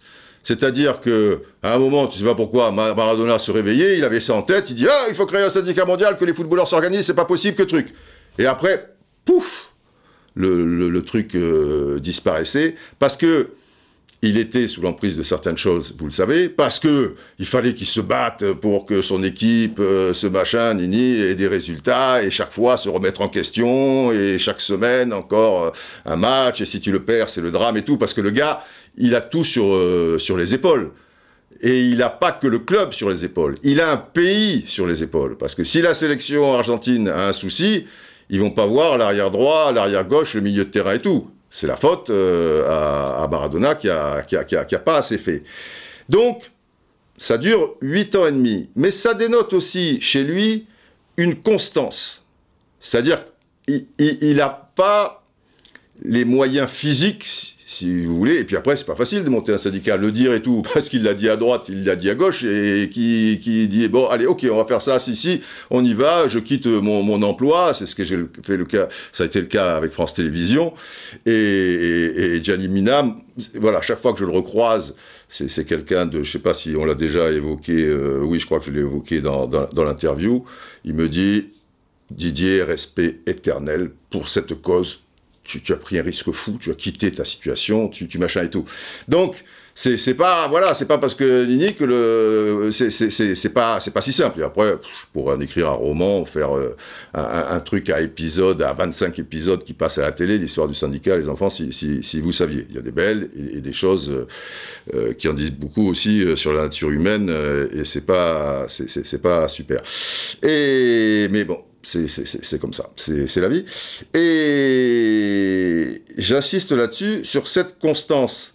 C'est-à-dire, même s'il n'avait pas les moyens, il avait quand même ça au fond de lui. Si tu n'as pas quelque chose au fond de toi, tu vois, qui te prend aux tripes, ça veut dire que tu peux avoir l'idée, à la fin de la Coupe du Monde en 86, allez, on va dire milieu 87, ça te revient, et tu dis, eh, il faudrait que les footballeurs...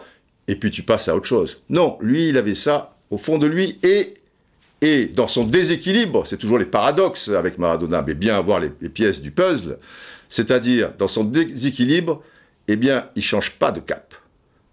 Il a cette idée, comme il aura d'autres choses, ou dans son caractère, et le mec garde le cap. Il tombe dans le ravin, il remonte, le phénix renaît, etc., et truc, mais il garde le cap. Il n'y a pas une histoire de vent qui va faire tourner, euh, non, il est comme ça, vous me prenez comme ça, je suis comme ça. Alors après, il a un peu évolué évidemment dans certains domaines, parce qu'à un moment tu es comme ça, mais après tu réalises euh, peut-être, voilà, tu, tu, grandis, tu relativises, euh, etc. et tout, et tu, changes. Mais au fond de toi, tu restes le même, et les, et les événements ne vont pas par opportunisme, si tu veux, te, te faire varier euh, d'un chemin. Donc, voilà, c'est pas une girouette, quoi, si vous voulez. Donc cette constance, elle est importante à saisir chez Maradona. On continue avec une relance de Patrick Simonin, mais comme toujours, euh, très courte. Hein, comme je vous l'expliquais au début, il, il, il, vous laisse parler, et, et c'est tout à son honneur. Il supportait pas l'injustice. Il ne supportait pas l'injustice parce que lui, il n'avait rien à prouver là-dedans. Et quand on l'a créé, il était totalement en fin de carrière. C'était pour les jeunes, les enfants, et c'est parce que pour défendre ce sport, qui, qui après est aux mains des, des, des commerçants et tout ça, parce que lui, il n'y a personne au monde, notamment de ce niveau, qui a pu aimer à ce point le football. C'est-à-dire que si il avait et, ce maillot de l'Argentine, si dès qu'il voyait le maillot de l'Argentine, il, devenait fou. Si on lui disait alors qu'il avait des béquilles, les machins, on va te sélectionner, mais il serait allé en béquille. Lui, c'est pas le gars qui va dire, je suis un peu fatigué, je suis laminé, j'ai beaucoup donné, je renonce à la sélection. C'est pas possible. c'est pas possible. Et ça, c'est important aussi chez lui. C'est cet enthousiasme pour le football et ce football qu'il a fait tenir, et cet amour du football, et cet enthousiasme euh, qui, qui, renaissait alors qu'il était blessé, il était laminé, il était brisé au, fond du trou. Et chaque fois, ce fluide, ce football, tu, tu vois, qui, qui, le faisait renaître pas forcément en tant que footballeur, la carrière était, était terminée, mais, mais cette passion et, de vouloir être entraîneur euh, et encore être sur la cancha, tu vois, sur, sur, sur euh, voilà, sur la, la, pelouse euh, et au contact des gens et leur transmettre et vivre des émotions, des émotions fortes avec eux, des joies, des, des, des, déceptions, cette odeur particulière des, des vestiaires, de, de, la, de la pelouse, suivant à quel moment elle est tondue, qu'on soit le soir ou, ou matin, et ça, la vraie drogue de Maradona, c'est celle-là.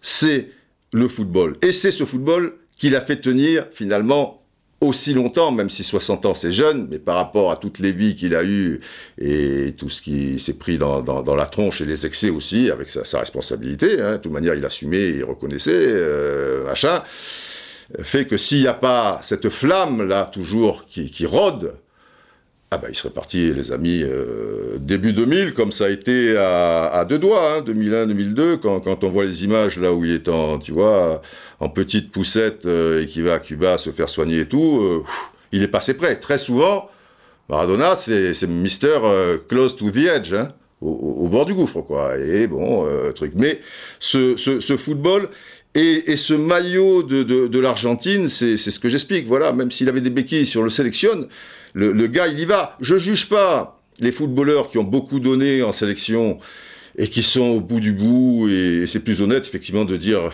j'arrête la sélection parce que truc, c'est je je suis pas dans leur peau et, j'imagine et, je réalise euh, bien volontiers que qu'à un moment tu, tu, tu, tu, peux plus quoi et, et voilà tu arrêtes mais le gars, lui, c'est pour ça que même s'il peut plus, qu'il ne peut plus, qu'il ne peut plus, qu'il ne peut plus, tu lui donnes la, la, la camiseta si, elle est blanc, eh ben il, pourra parce qu'il va trouver cette force supplémentaire à, travers, je vous dis, cet enthousiasme pour le foot. Pour le foot, il devient fou. Alors il y a une anecdote que, j'ai racontée euh, euh, à l'équipe du soir. Euh, L'autre jour, c'est par exemple Michel Rouquette, qui est un vieux copain, un frère d'armes aussi, et qui a été professionnel. Euh, alors pour les plus jeunes, c'est pas évident. Il a été professionnel à, l'époque de Saint-Étienne, la grande équipe des, des, Verts, mais il était le 14e homme ou quelque chose comme ça. Et il y avait très peu de blessés à l'époque, il y avait toujours le même 11 majeur à un joueur près, tu, tu, tu vois. Et donc, du coup, si tu es le 14e homme, tu vas pas jouer beaucoup de matchs. Donc, il n'a pas marqué l'histoire de, de, cette grande histoire des, des Verts. Il est parti à Monaco, avec qui il était champion, et avec qui il a joué beaucoup de matchs et il est resté euh, un certain nombre de, de, saisons. Voilà, je, vous situe, quoi, c'est un professionnel. Euh, quand il était à Saint-Etienne, il, a, il a été très proche de, certains joueurs, euh, Dominique Rocheteau par exemple, et aussi Dominique Battenet. Et ils ont toujours gardé le contact. Et à un moment, ils vont chez un ami commun, que, que j'aime beaucoup aussi, euh, le frère de Zebio, euh, Zebio c'est son frère que je connais mieux, mais j'ai oublié son nom, qui, avait à Cuba des, affaires et, qui les a reçues à Cuba. Et à ce moment-là, Diego était à, Cuba en train de se faire euh, soigner. Et il se trouve que il connaissait le, le, même, le même copain en question de, de Michel Rouquette, et à un moment, euh, comme c'est des anciens footeurs, Rouquette, Babat et, donc euh, Maradona, Maradona dit bah tiens, je veux bien recevoir tes copains français et tout, qui, viennent, on, va faire un tennis ballon, on va rigoler. Et Michel Rouquette me dit putain. Alors évidemment, si tu connais pas, la simplicité du gars, la gentillesse comme il nous accueille. Mais Didier, il fallait voir comme il était passionné par rapport à ce, tennis ballon, tu vois, comme il était un peu possédé entre guillemets, mais dans le bon sens du terme. Et si tu l'avais vu et je regrette de ne pas avoir une caméra ou quelque chose pour immortaliser, c'est lui qui a tracé les lignes, le, contour, si, si, vous voulez, du terrain du, qui, allait, où allait se jouer le, tennis ballon. Il faut bien qu'il y, ait des lignes, quoi. Euh, voilà, tu n'es pas sur un synthétique, le truc n'est pas machin. Et il me dit, tu aurais vu comment il a tracé ça avec amour, comment il était touchant, comment il truc, et la simplicité du gars, il me dit, c'était merveilleux. Eh, j'ai dit oui, Michel, c'est Maradona. Et c'est ça qui, qui, le maintient en vie. Cet enthousiasme pour. Euh, tu te rends compte, le mec, a gagné les Coupes du Monde euh, à Naples, c'est un dieu vivant, un truc, euh, machin, et, mais non, mais il redevient l'enfant qu'il était, il dit quel petit plaisir, on va se faire un tennis ballon, je vais tracer ça aux petits oignons et tout. Enfin, je sais pas, moi, je, cette fraîcheur, je, trouve ça, c'est magnifique, c'est magnifique. Euh, on enchaîne avec, avec Patrick, nouvelle question. L'homme que vous avez connu, je vais presque dire intimement, hein, c'était, c'était quel homme, celui qu'on célèbre aujourd'hui comme un dieu? C'était qui? Parce que quand vous alliez le voir, quand vous le rencontriez, euh, ben, c'est, là, quand je parle de la simplicité, la première fois que je suis allé manger chez lui, il m'a reçu en claquette. Moi, j'avais fait un effort, je me disais à ses parents et tout. Et ses parents, d'une gentillesse, parce qu'ils ont pu dire, bon, on est quand même, je suis le père de Maradona, alors bon, euh, non, des, des, gens modestes, préparer l'assado, tout ça, bon, un plat traditionnel. On était une quinzaine sur une toile cirée quelconque, avec des verres, bon, on a l'impression d'être à la cantine, mais, mais voilà, c'est ça, Maradona et il est heureux sur, euh, sur un terrain, quel que soit le terrain. Il n'y a pas besoin de. S'il n'y a pas de pelouse, s'il y a des trous, s'il y a, s'il y a je sais pas, des flaques d'eau, il sera encore euh, plus heureux. C'est un enfant de la rue et c'est resté quelqu'un euh, comme ça, quoi, avec cette, cette fraîcheur, mais. mais qui a, c'est pas facile d'être d'être Maradona. C'est beaucoup parce que le, le peuple, c'est l'enfant du peuple, mais ce peuple qu'il aime tant, cet amour, le vampirise. Eh ouais. Cet amour euh, le, vampirise, lui, enlève euh, tout, tout, tout, tout, le sang, quoi, parce que c'est compliqué, hein, c'est compliqué d'être Maradona et, d'aimer, d'être aimé à ce point d'un pays et du monde entier en, général, et d'appartenir quelque part euh, aux, gens. Et c'est dur. Hein, j'ai vécu certaines scènes, je vous ai donné des anecdotes euh, à ce sujet, je ne vais pas insister là-dessus, on, va enchaîner. Mais, mais voilà, quoi, ils lui ont beaucoup donné, mais ils lui ont aussi euh, beaucoup pris. Patrick, euh, enchaînons. C'est ça qui explique aussi tout ce qui est arrivé, la drogue, tout ce qui est arrivé. La drogue, ça a, été, suite à, une blessure un tacle très dur et, une fracture où il était sous morphine et, il était en souffrance et il avait besoin d'autre chose. Il, est tombé là-dedans à, Barcelone, mais après, c'est aussi quelqu'un qui a besoin d'être dans l'excès après les matchs. Après, il, faut faire la fête. Il sait chanter, il sait danser, il sait, voilà. Voilà, c'est quelqu'un qui a toujours aimé profondément la, la vie et profondément euh, vivre, quoi, et, et, s'amuser. Et après, le mec, ouais, il était doué, ben, il chante juste, euh, il, sait euh, danser, et, il a besoin de, ben, de, de, cette fête, quoi, tu, tu vois, pour, pour évacuer aussi certaines choses, et parce que c'est c'est, il a ça en lui, quoi. Il y a, il y a, des gens, bah, c'est pas trop le cas, et puis il y en a d'autres, c'est, des jouisseurs, voilà, chacun a son caractère, bah, lui, c'était le, c'était le sien, c'était un, jouisseur de la vie. Après, Patrick, c'est à vous. Il a vécu sans vie, parce qu'il est ah mort à 60 ans.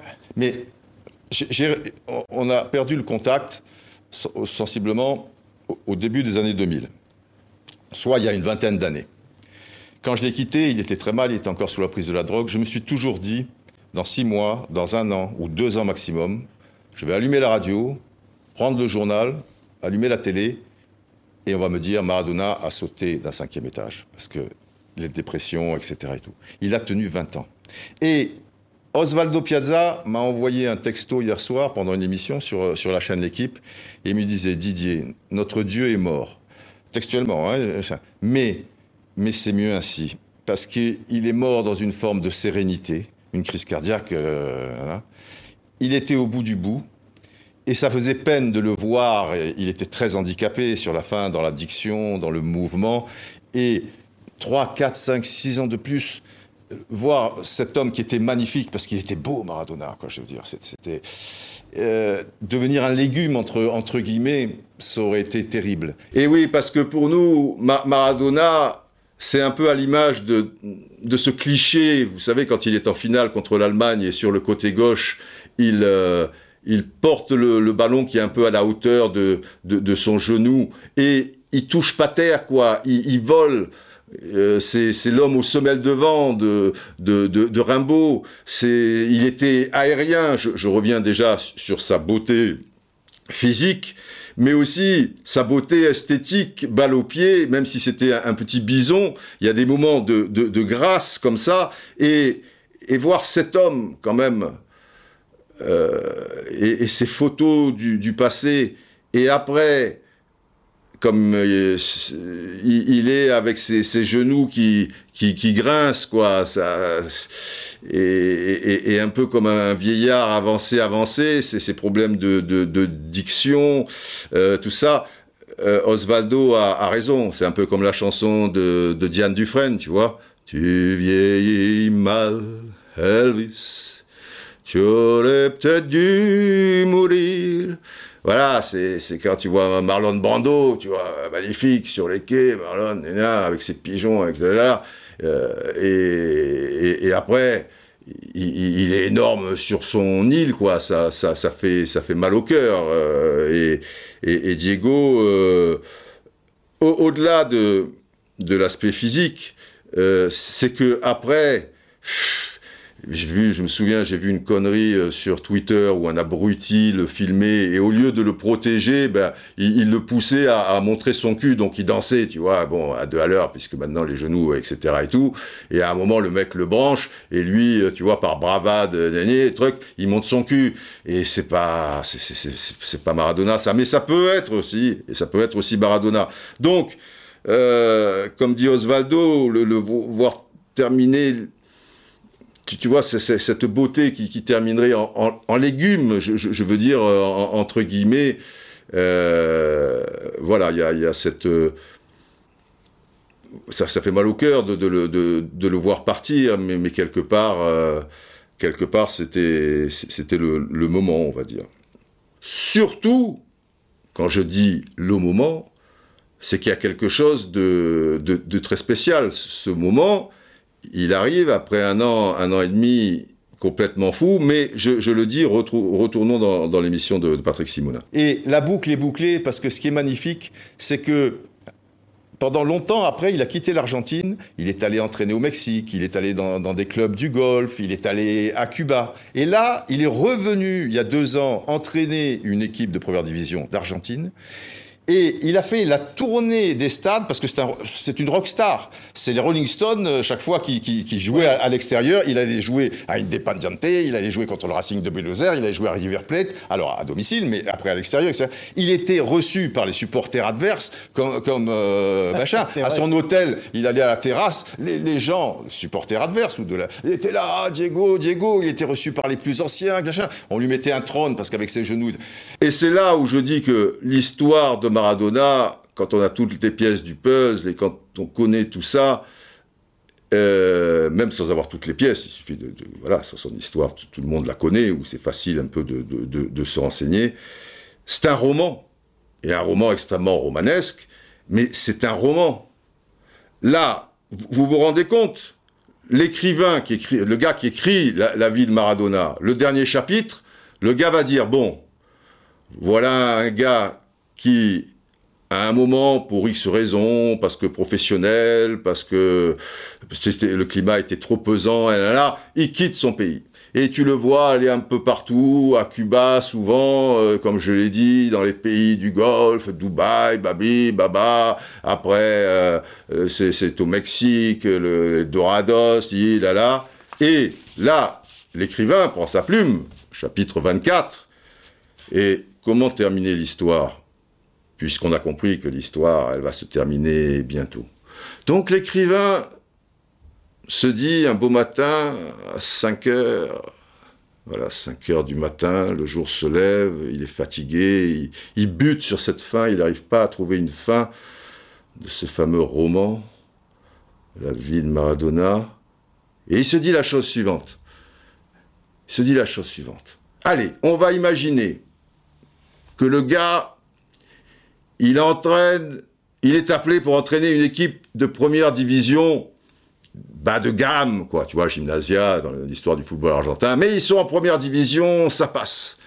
Alors je vais écrire aussi que l'accueil des supporters de, de Gymnasia est fantastique. Il va y avoir des, des, des, images, euh, voilà, la présentation, tu vois, Los Lobos, les loups, il sort, tu vois, à deux à l'heure avec ses genoux en bois, bim, bim, et, là, les papelitos, euh, voilà, je, je, je, vais écrire tout ça sous, sous, ma plume, et les gens qui chantent Maradona, et lui qui, qui montre son cœur, et, et ces joueurs qui sont derrière, parce que tous derrière, tu vois, comme le petit cheval blanc de Georges Brassens, tous derrière, tous derrière, et lui devant. Parce que même, même, s'il a les genoux en bois, il est devant. Il protège ses, ses ouailles. Voilà, je, je, vais écrire ça, page 322, ça va être... Euh, alors évidemment, oui, c'est un roman qui, qui, part de mon imagination, le réel serait pas aussi beau, aussi romanesque, on est d'accord, mais je vais continuer. Et puis je vais continuer, je vais dire que, que, que voilà, déjà professionnellement, il va réussir puisqu'il va maintenir cette équipe en première division, alors que quand il la prend, au bout de 3-4 journées, euh, elle était au plus mal. Mais, mais son charisme, son enthousiasme, sa, sa manière de, de s'occuper de, de manière très humaine euh, des, des joueurs, de leur parler, de se mettre à leur niveau. Tu te rends compte, Maradona, Maradona, ce qu'il fait avec un ballon, mais je veux dire, les joueurs de gymnasia, s'il se met pas à leur niveau, s'il n'a pas cette générosité de comprendre que quelque chose de simple sur au niveau d'un contrôle, au niveau d'une ouverture de balle, ils sont pas capables de le faire. Tu, tu vois, c'est c'est beau quand même. Donc le, non mais non, c'est pas grave, truc, voilà, mets-toi comme ça et peut-être, tu vois, anticipe, machin, leur leur transmettre la transmission, toujours donner, donne encore Diego, donne, donne, et donc professionnellement, hop, c'est une réussite, ils s'en sortent. Mais je vais aller plus loin dans mon roman. Je vais aller plus loin. Je vais imaginer que voilà, chaque fois que Gymnasia va jouer à l'extérieur, tu vois, ils vont, ils vont jouer à Independiente, ils vont jouer là euh, à Boca, il revient sur euh, sur euh, les, les, terres qui l'ont rendu roi. Euh, il va chez le grand ennemi River, il va à Rosario, Rosario Central, bébé, bébé, mais puis après New Wells, et puis après nana. Alors toujours sous ma plume, je vais imaginer qu'à chacun des déplacements. C'est un triomphe extraordinaire. Il, il, est reçu avec tant d'amour par les supporters adverses, parce qu'il y a quand même un match et toi, tu es le leader de, l'équipe qui, veut battre ton, équipe. Mais ils sont au-dessus de ça, au-dessus de ça. C'est Diego. Donc la veille, il y a une mise au vert, etc. En général, ils n'arrivent pas le, jour même quand ils vont à Rosario, etc. Après, à Buenos Aires, comme il y a beaucoup d'équipes de Buenos Aires. Mais ils sont quand même... Euh, il y, a, une sorte de mise au vert, même si elle est le, jour même. Ben, tous les gens sont là, il sort, les gens applaudissent, c'est merveilleux. Il va être reçu sur la pelouse par les anciennes gloires locales du club en question. Alors, certaines de ces gloires, d'ailleurs, euh, comme il y a Miguel Angel Brindisi avec qui il a été champion en 81, tu vois, il va le recevoir à Boca avec des cadeaux, des, des, des, choses comme ça, comme Bertoni à Independiente, euh, ils ont été ensemble euh, en, en, en, sélection, mais après euh, d'autres joueurs, euh, mais, mais qu'il a affronté, tu vois, des Pavoni, des Bocchini, des machins, enfin quand il va à Independiente, Racing c'est pareil, tu vois, blablabla, et et chaque fois, les gens dans les tribunes avant le match, Diego, Diego, et Diego les salue, tu vois. Bon, c'est un peu exagéré mon roman, mais c'est un roman, les enfants. C'est évidemment, si c'était dans la vraie vie comme ça, ça, serait trop beau. Mais bon, voilà, j'idéalise un petit peu, vous voyez, et j'écris, et j'écris, et voilà, c'est parti. Et ça a été, ça a été la réalité. Et, et je trouve que c'est beau et que c'est pour ça que je dis la boucle est bouclée. Voilà. Il a retrouvé son pays, il a retrouvé le peuple, il a retrouvé l'amour de celui-ci, il s'est encore montré à, lui. Et là, peut-être, euh, moment, c'est le moment de voilà le, chemin des, éléphants, tu vois. Il faut alors discrètement, tu, tu peux pas. Les éléphants, eux, quand ils partent, ils prennent ce chemin et voilà, discrètement, ils, vont partir de leur côté. Maradona ne peut pas partir euh, discrètement. Mais, mais vous voyez euh, l'image, s'il avait pu le faire, c'était un peu ça. Voilà. Et. Ah là là là là là là là là. Bon, continuons, euh, continuons dans l'interview de Patrick Simonin. Et, et voilà, il y a tout cet amour qui est, qui est pas revenu, mais qu'il a pu encore transmettre, et, et il est parti. Mais mais il est éternel et il sera toujours là. Merci beaucoup, Didier. C'est une légende. Pour toujours, hein Mais voilà, il, sera, il sera toujours là. Et émotionnellement, on ne peut pas lutter avec Maradona. Parce que Maradona, c'est l'émotion. C'est, il, dégage quelque chose. Pas, pas qu'intimement, parce que, bon, il y a, un Argentin sur, sur 2000 qui. Mais voilà, il, vous met en, transe sans, faire quelque chose de, spécial. C'est Maradona. Voilà, c'est la conclusion. C'est la fin de, cette interview. Donc sur euh, voilà, euh, c'est Maradona. Voilà, si, tu dis c'est Maradona, ben, ben Maradona, c'est tout ça. Et l'interview se terminait donc euh, ainsi. Et dans cette conclusion, je constate une chose, et je l'ai réalisée pas après avoir fait l'interview, là, il y, a, une dizaine de jours, je l'ai réalisé en la retravaillant par rapport au podcast. C'est-à-dire euh, avant-hier, en voyant euh, euh, est-ce que je la mets, est-ce que je mets par bribes, ça va peut-être structurer le podcast. Bon, finalement, j'ai fait ce choix et je me suis replongé dans ce que je dis. Et là, j'ai réalisé une chose, en réécoutant, c'est que je conclus en disant c'est.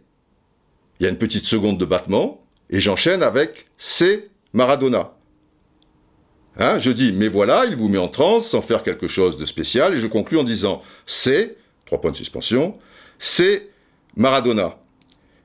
Alors que la logique aurait dû être que je termine en disant euh, il vous met en transe sans faire quelque chose de spécial. Voilà, c'était Maradona, puisqu'il n'est plus là. Et moi, je dis, c'est euh, Maradona. Et, après, comme je, l'ai retranscrite, je, l'ai sous les yeux, cette interview, je me dis, bon, peut-être c'est le hasard, mais j'ai employé le, passé chaque fois. Et en la remontant, je vois dans ma première intervention, il y a toujours beaucoup d'émotions parce que Maradona, c'est plus qu'un footballeur. Je ne dis pas c'était plus qu'un footballeur. Un peu plus loin, donc pour eux, oui, c'était. Là, j'emploie l'imparfait, plus qu'un footballeur. Mais un peu plus loin, je dis oui, il aura redonné la fierté, et puis Maradona, c'est quelqu'un de difficilement accessible. Je ne dis pas c'était quelqu'un de difficilement accessible. Je dis c'est un enfant du peuple. Je ne dis pas c'était un enfant du peuple. Euh, mais après, j'emploie l'imparfait, il y avait un Che Guevara sur, une épaule et un Castro euh, de l'autre. Et après, je reprends le présent. Enfin voilà, c'est un enfant des rues, c'est un enfant de la rue de Maradona. je ne dis pas c'était un, enfant de la rue de Maradona. Je vais plus loin, c'est un génie. Je dis pas c'était un génie. Donc il est dans l'excès. Je dis pas il était dans l'excès. Il y a cette forme de générosité. Euh, là, l'imparfait, il avait ça en lui. Là, je dis pas, il a ça en lui, donc il y a un, peu d'imparfait. Un peu plus loin, il y a de l'imparfait. Oui, il supportait mal l'injustice. Quand Patrick me demande, il supportait mal l'injustice. Euh, donc on est dans l'imparfait. Mais après, ben, on est beaucoup dans le présent. C'est pas facile d'être Maradona. C'est l'enfant du peuple, mais ce peuple qu'il aime tant, euh, cet amour le vampirise. un peu plus loin, il, faut faire la fête. Il sait chanter, pas il savait chanter. Il sait danser, pas il savait danser. Et donc, euh, ma, conclusion, grosso modo, je fais un peu le calcul, je suis euh, deux tiers présents et, un tiers euh, imparfait. Et il me revient à l'esprit que dans vos tweets très gentils, le soir ou le lendemain de mon intervention dans, l'équipe du soir, eh bien ça, vous l'avez remarqué. Moi, sur le coup, je n'avais pas remarqué. Bon, ben, je parle, je, truc. Et certains d'entre vous le remarquent. Je vais vous donner des exemples. Eric Sena, arrobase, Jéric Sena. Extraordinaire, Didier Roustan sur l'équipe du soir, qui parle de Maradona au présent.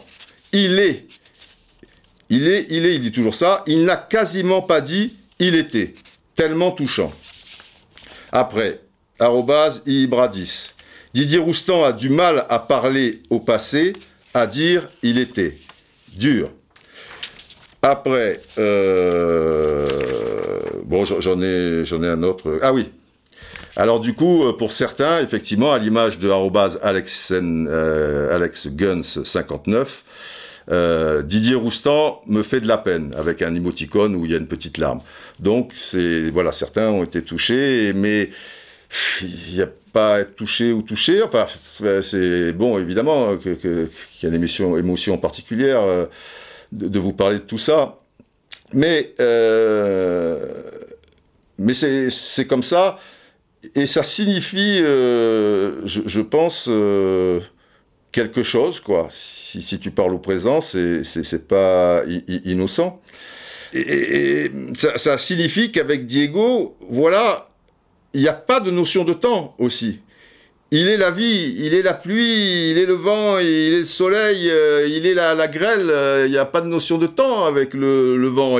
Il, est là, quoi. C'est un esprit. Quand je dis un sentiment, un sentiment, c'est impalpable. C'est c'est quelque chose qui passe et qui, vous touche. Et donc il n'y a pas de présent euh, d'imparfait. Donc c'est ce que je dis et ce que disent aussi des personnes. Il est éternel il, ne meurt pas, il, ne mourra euh, jamais, il, sera toujours présent et donc euh, on en parlera de temps en temps à l'imparfait et puis de temps en temps, euh, ben, on va dire au présent. Il y a une formule que j'ai trouvée magnifique de Fernando Signorini je vous rappelle, Fernando, c'était son préparateur physique qu'il a suivi partout, en sélection, en Argentine, à Naples, etc. Il y avait une relation magnifique euh, entre Fernando Signorini, qui est une personne précisément euh, magnifique, et, Diego.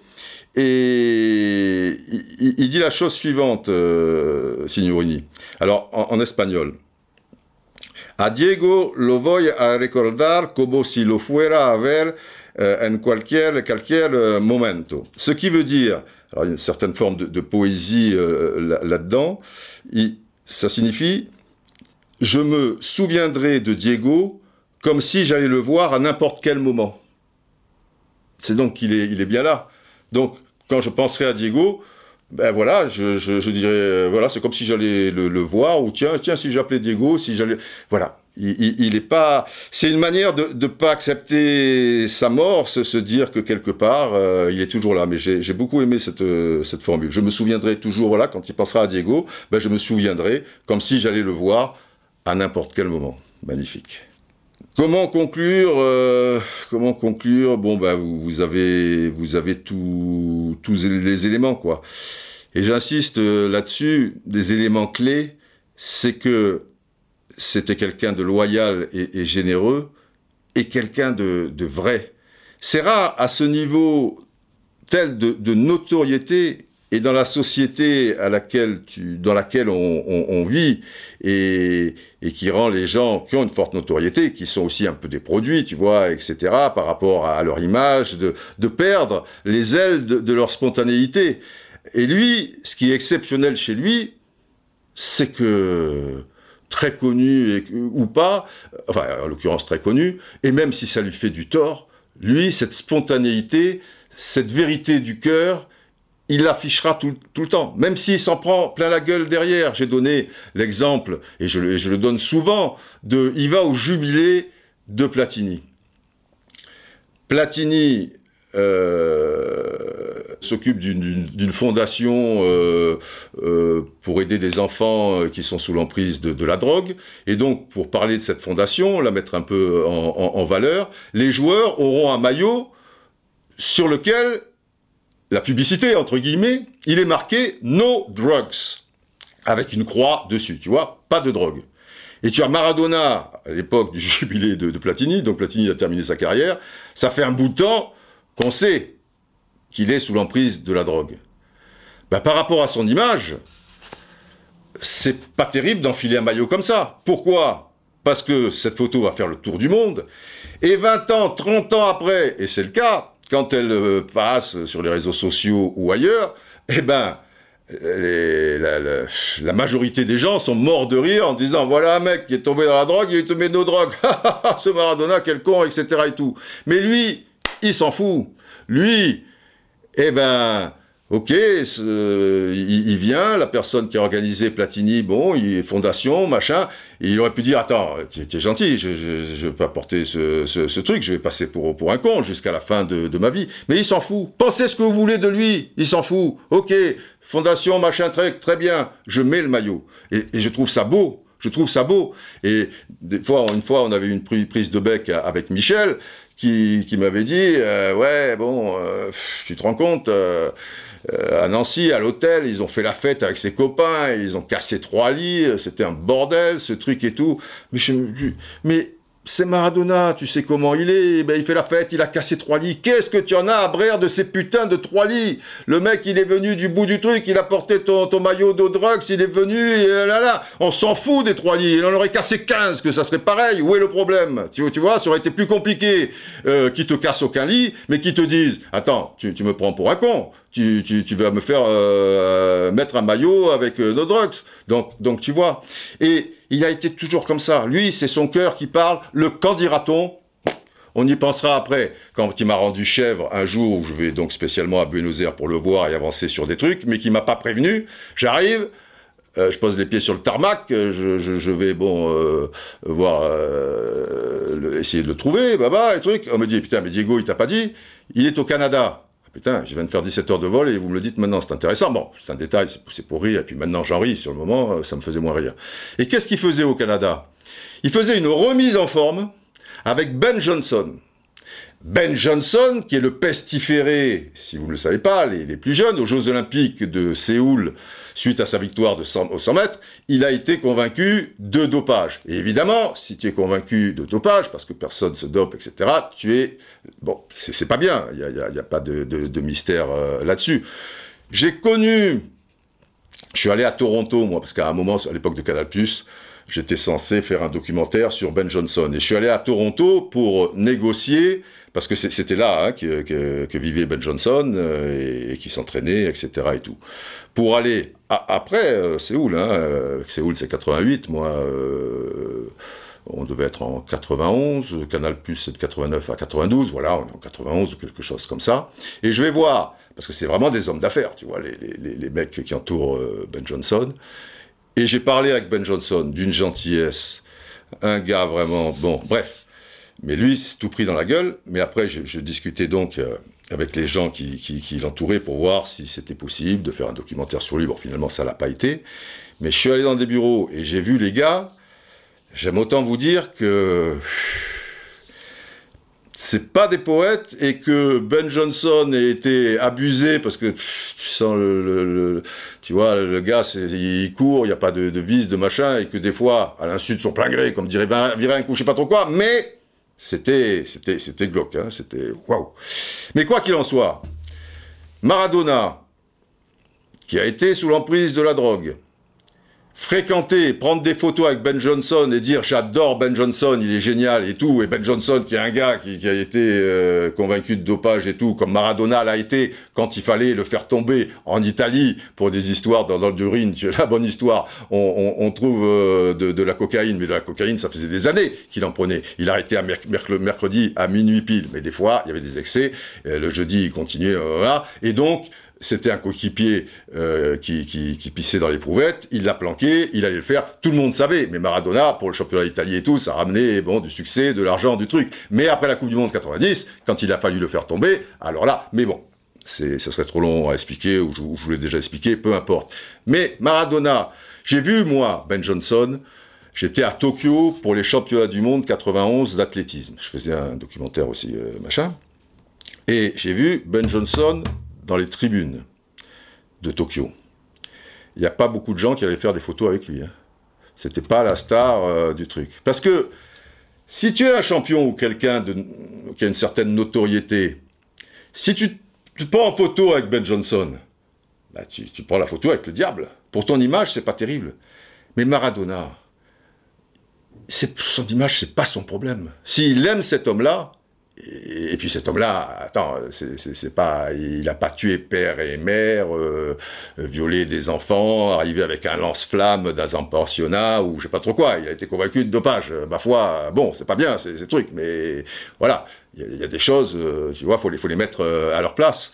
Mais lui, la photo, il la prend avec lui. Et, alors, quand je suis arrivé à Buenos Aires, bon, j'ai quand même pas fait le voyage pour rien, parce que chaque fois, je restais 5-6 jours sur place, bon, j'ai réglé des, problèmes et autres, et je voyais les photos de mon Diego, avec Ben Johnson, avec truc et tout. Mais il n'y a que lui, qui en plus, euh, a, cette image un peu sulfureuse de se mettre avec quelqu'un qui a une image sulfureuse, tu, vois, un truc... Euh, si, tu es agent de Maradona et que tu penses à, son image, t'es es mal, mal barré. Hein. Vaut mieux que tu ailles vendre des, des, sucettes euh, au, coin de la rue parce que tu vas devenir fou. Enfin, voilà. Mais en tout cas, il, est, il est comme ça. C'est quelqu'un de vrai. Et comme je vous ai chanté la, chanson de Brel, serait-il encore possible de vivre debout? Eh ben, le mec, ouais, il, aura vécu toute sa vie euh, debout avec avec des vraies valeurs. Et c'est le paradoxe, j'en discutais encore euh, il n'y a pas longtemps avec un copain argentin, c'est que Maradona, on va lui jeter à la gueule que c'est un sale mec pour X et X et X raisons, alors que le paradoxe, c'est que c'est un gars qui a des vraies valeurs et qui est l'opposé de ça. Et après, qui est tombé dans certains excès, il n'y a pas de problème,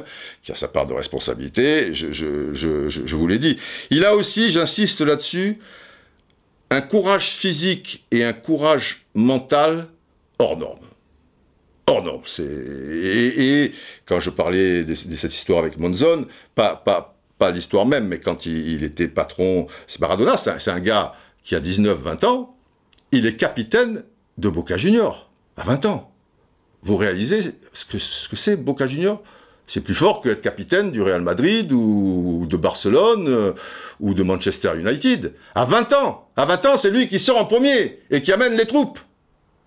Eh, le mec, euh, c'est un leader fantastique et, charismatique. Euh, et c'est un coéquipier, comme je l'ai précisé, qui, qui, va te rebooster une, euh, une équipe, une armée, enfin j'aime pas ce terme, les termes guerriers, mais là en l'occurrence, tu vois, qui est, complètement à la rue, complètement en, détresse, quoi. Tu, tu, vois, un match de foot, c'est aussi, bon, entre guillemets, euh, une conquête, surtout, surtout pour, euh, pour un Sud-Américain.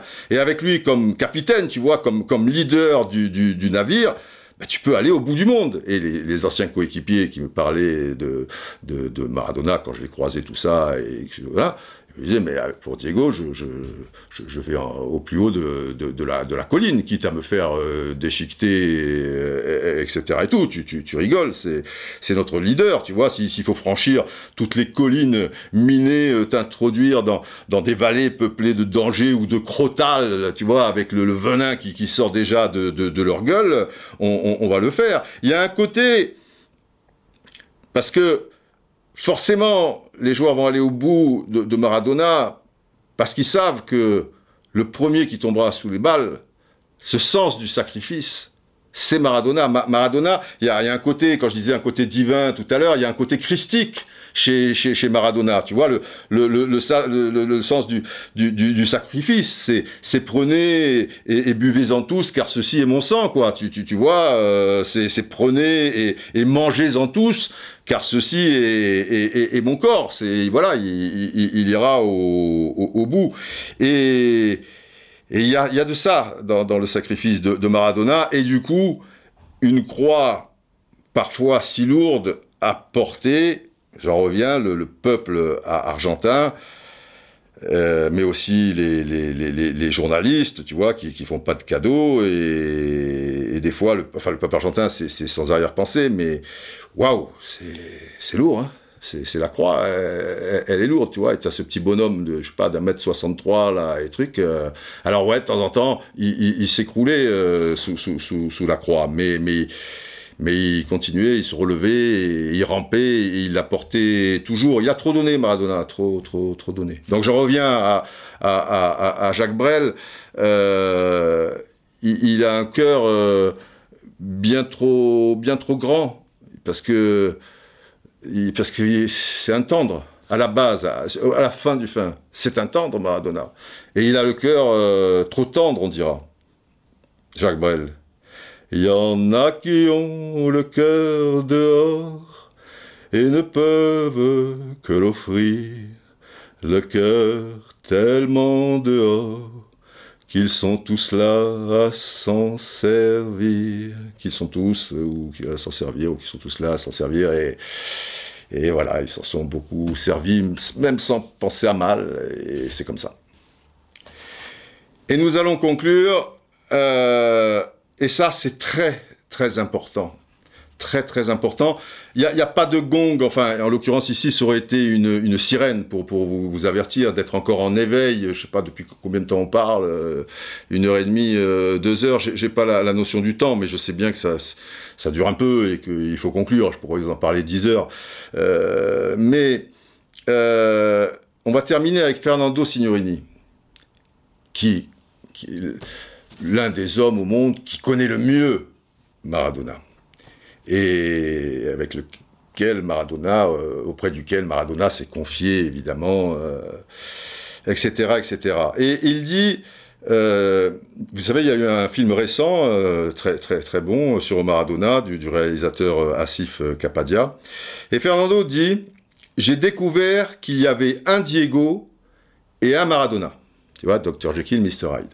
Il y avait un Diego et un Maradona. Diego était un garçon pas très sûr de lui. Un gamin merveilleux. Et c'est quelque chose que j'ai constaté, ça, et que les gens ne peuvent pas imaginer.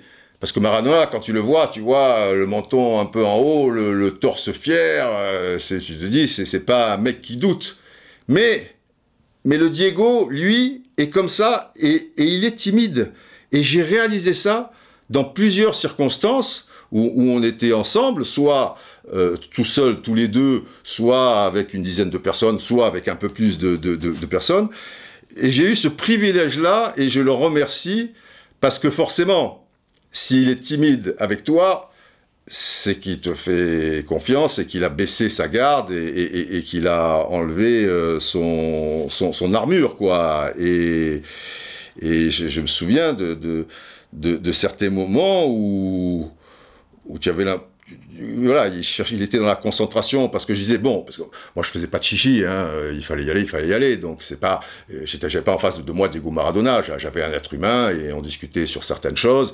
Et, euh, j'étais obligé d'être un peu directif quoi, parce que je, vivais le quotidien de, tout ça qui n'était pas simple. Et donc je disais bon, là Diego, attention, tu dois faire ça, ça et ça parce que ça, machin. Et je le voyais avec des petits yeux, tu vois, et machin. Dit, ah bon, d'accord, ok, ok. Donc, tu, tu, tu vois, c'est pas le gars que tu dirais, quoi, je veux dire ça, ça, ça, attends, parle-moi. Bon, voilà, on avait des, des, des rapports euh, directs, euh, francs, euh, pas, pas de, de, cinéma. Mais je l'ai vu dans certaines circonstances comme ça, dans ces moments-là, ou dans d'autres, où il y avait une certaine timidité. Et ça, c'est Diego. Le Diego que le grand public évidemment ne connaît pas. Donc j'en reviens à Fernando. Diego était un garçon pas très sûr de lui, un gamin merveilleux.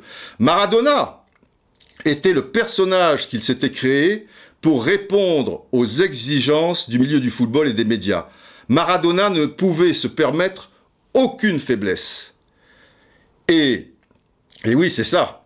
Parce que sinon, tu es mangé, mon ami si, tu ne donnes pas cette impression de, force, de, dureté, et euh, parfois, dans certains côtés où il pouvait être euh, impitoyable, tu es Maradona, tu te fais euh, massacrer. Et j'en reviens donc dans la bouche de Fernando Signorini, c'est très beau. Je lui avais dit que j'irais au bout du monde avec Diego, donc c'est ce Diego aussi qu'ont connu les, joueurs autour de lui. Cette fragilité, mais aussi ce côté, il dit bien, un gamin merveilleux, tu vois, donc tu vas au bout du monde pour, euh, pour Diego. Donc, je lui avais dit que j'irais au bout du monde avec Diego, mais qu'avec Maradona, je n'irai nulle part. Alors, si je me projette un peu, je veux dire, mon erreur, parce que ça a été compliqué, hein, cette histoire, c'est que j'ai connu les, les deux, quoi. Et le deuxième, c'était un peu compliqué pour, pour avancer dans certains domaines. Mais le, premier, évidemment, était merveilleux. J'avais pas le choix. Je pouvais pas en prendre qu'un. Évidemment, j'aurais pris Diego. Mais là, j'étais obligé aussi de, de, prendre Maradona, puisque on faisait des choses en public et que le syndicat, c'était quelque chose. Euh, voilà. Donc, je le répète encore parce que je trouve ça magnifique. Et vous allez avoir la fin de Maradona qui est d'une lucidité extrême. Alors, Fernando Signorini. J'ai découvert qu'il y avait un Diego et un Maradona. Diego était un garçon pas très sûr de lui, un gamin merveilleux.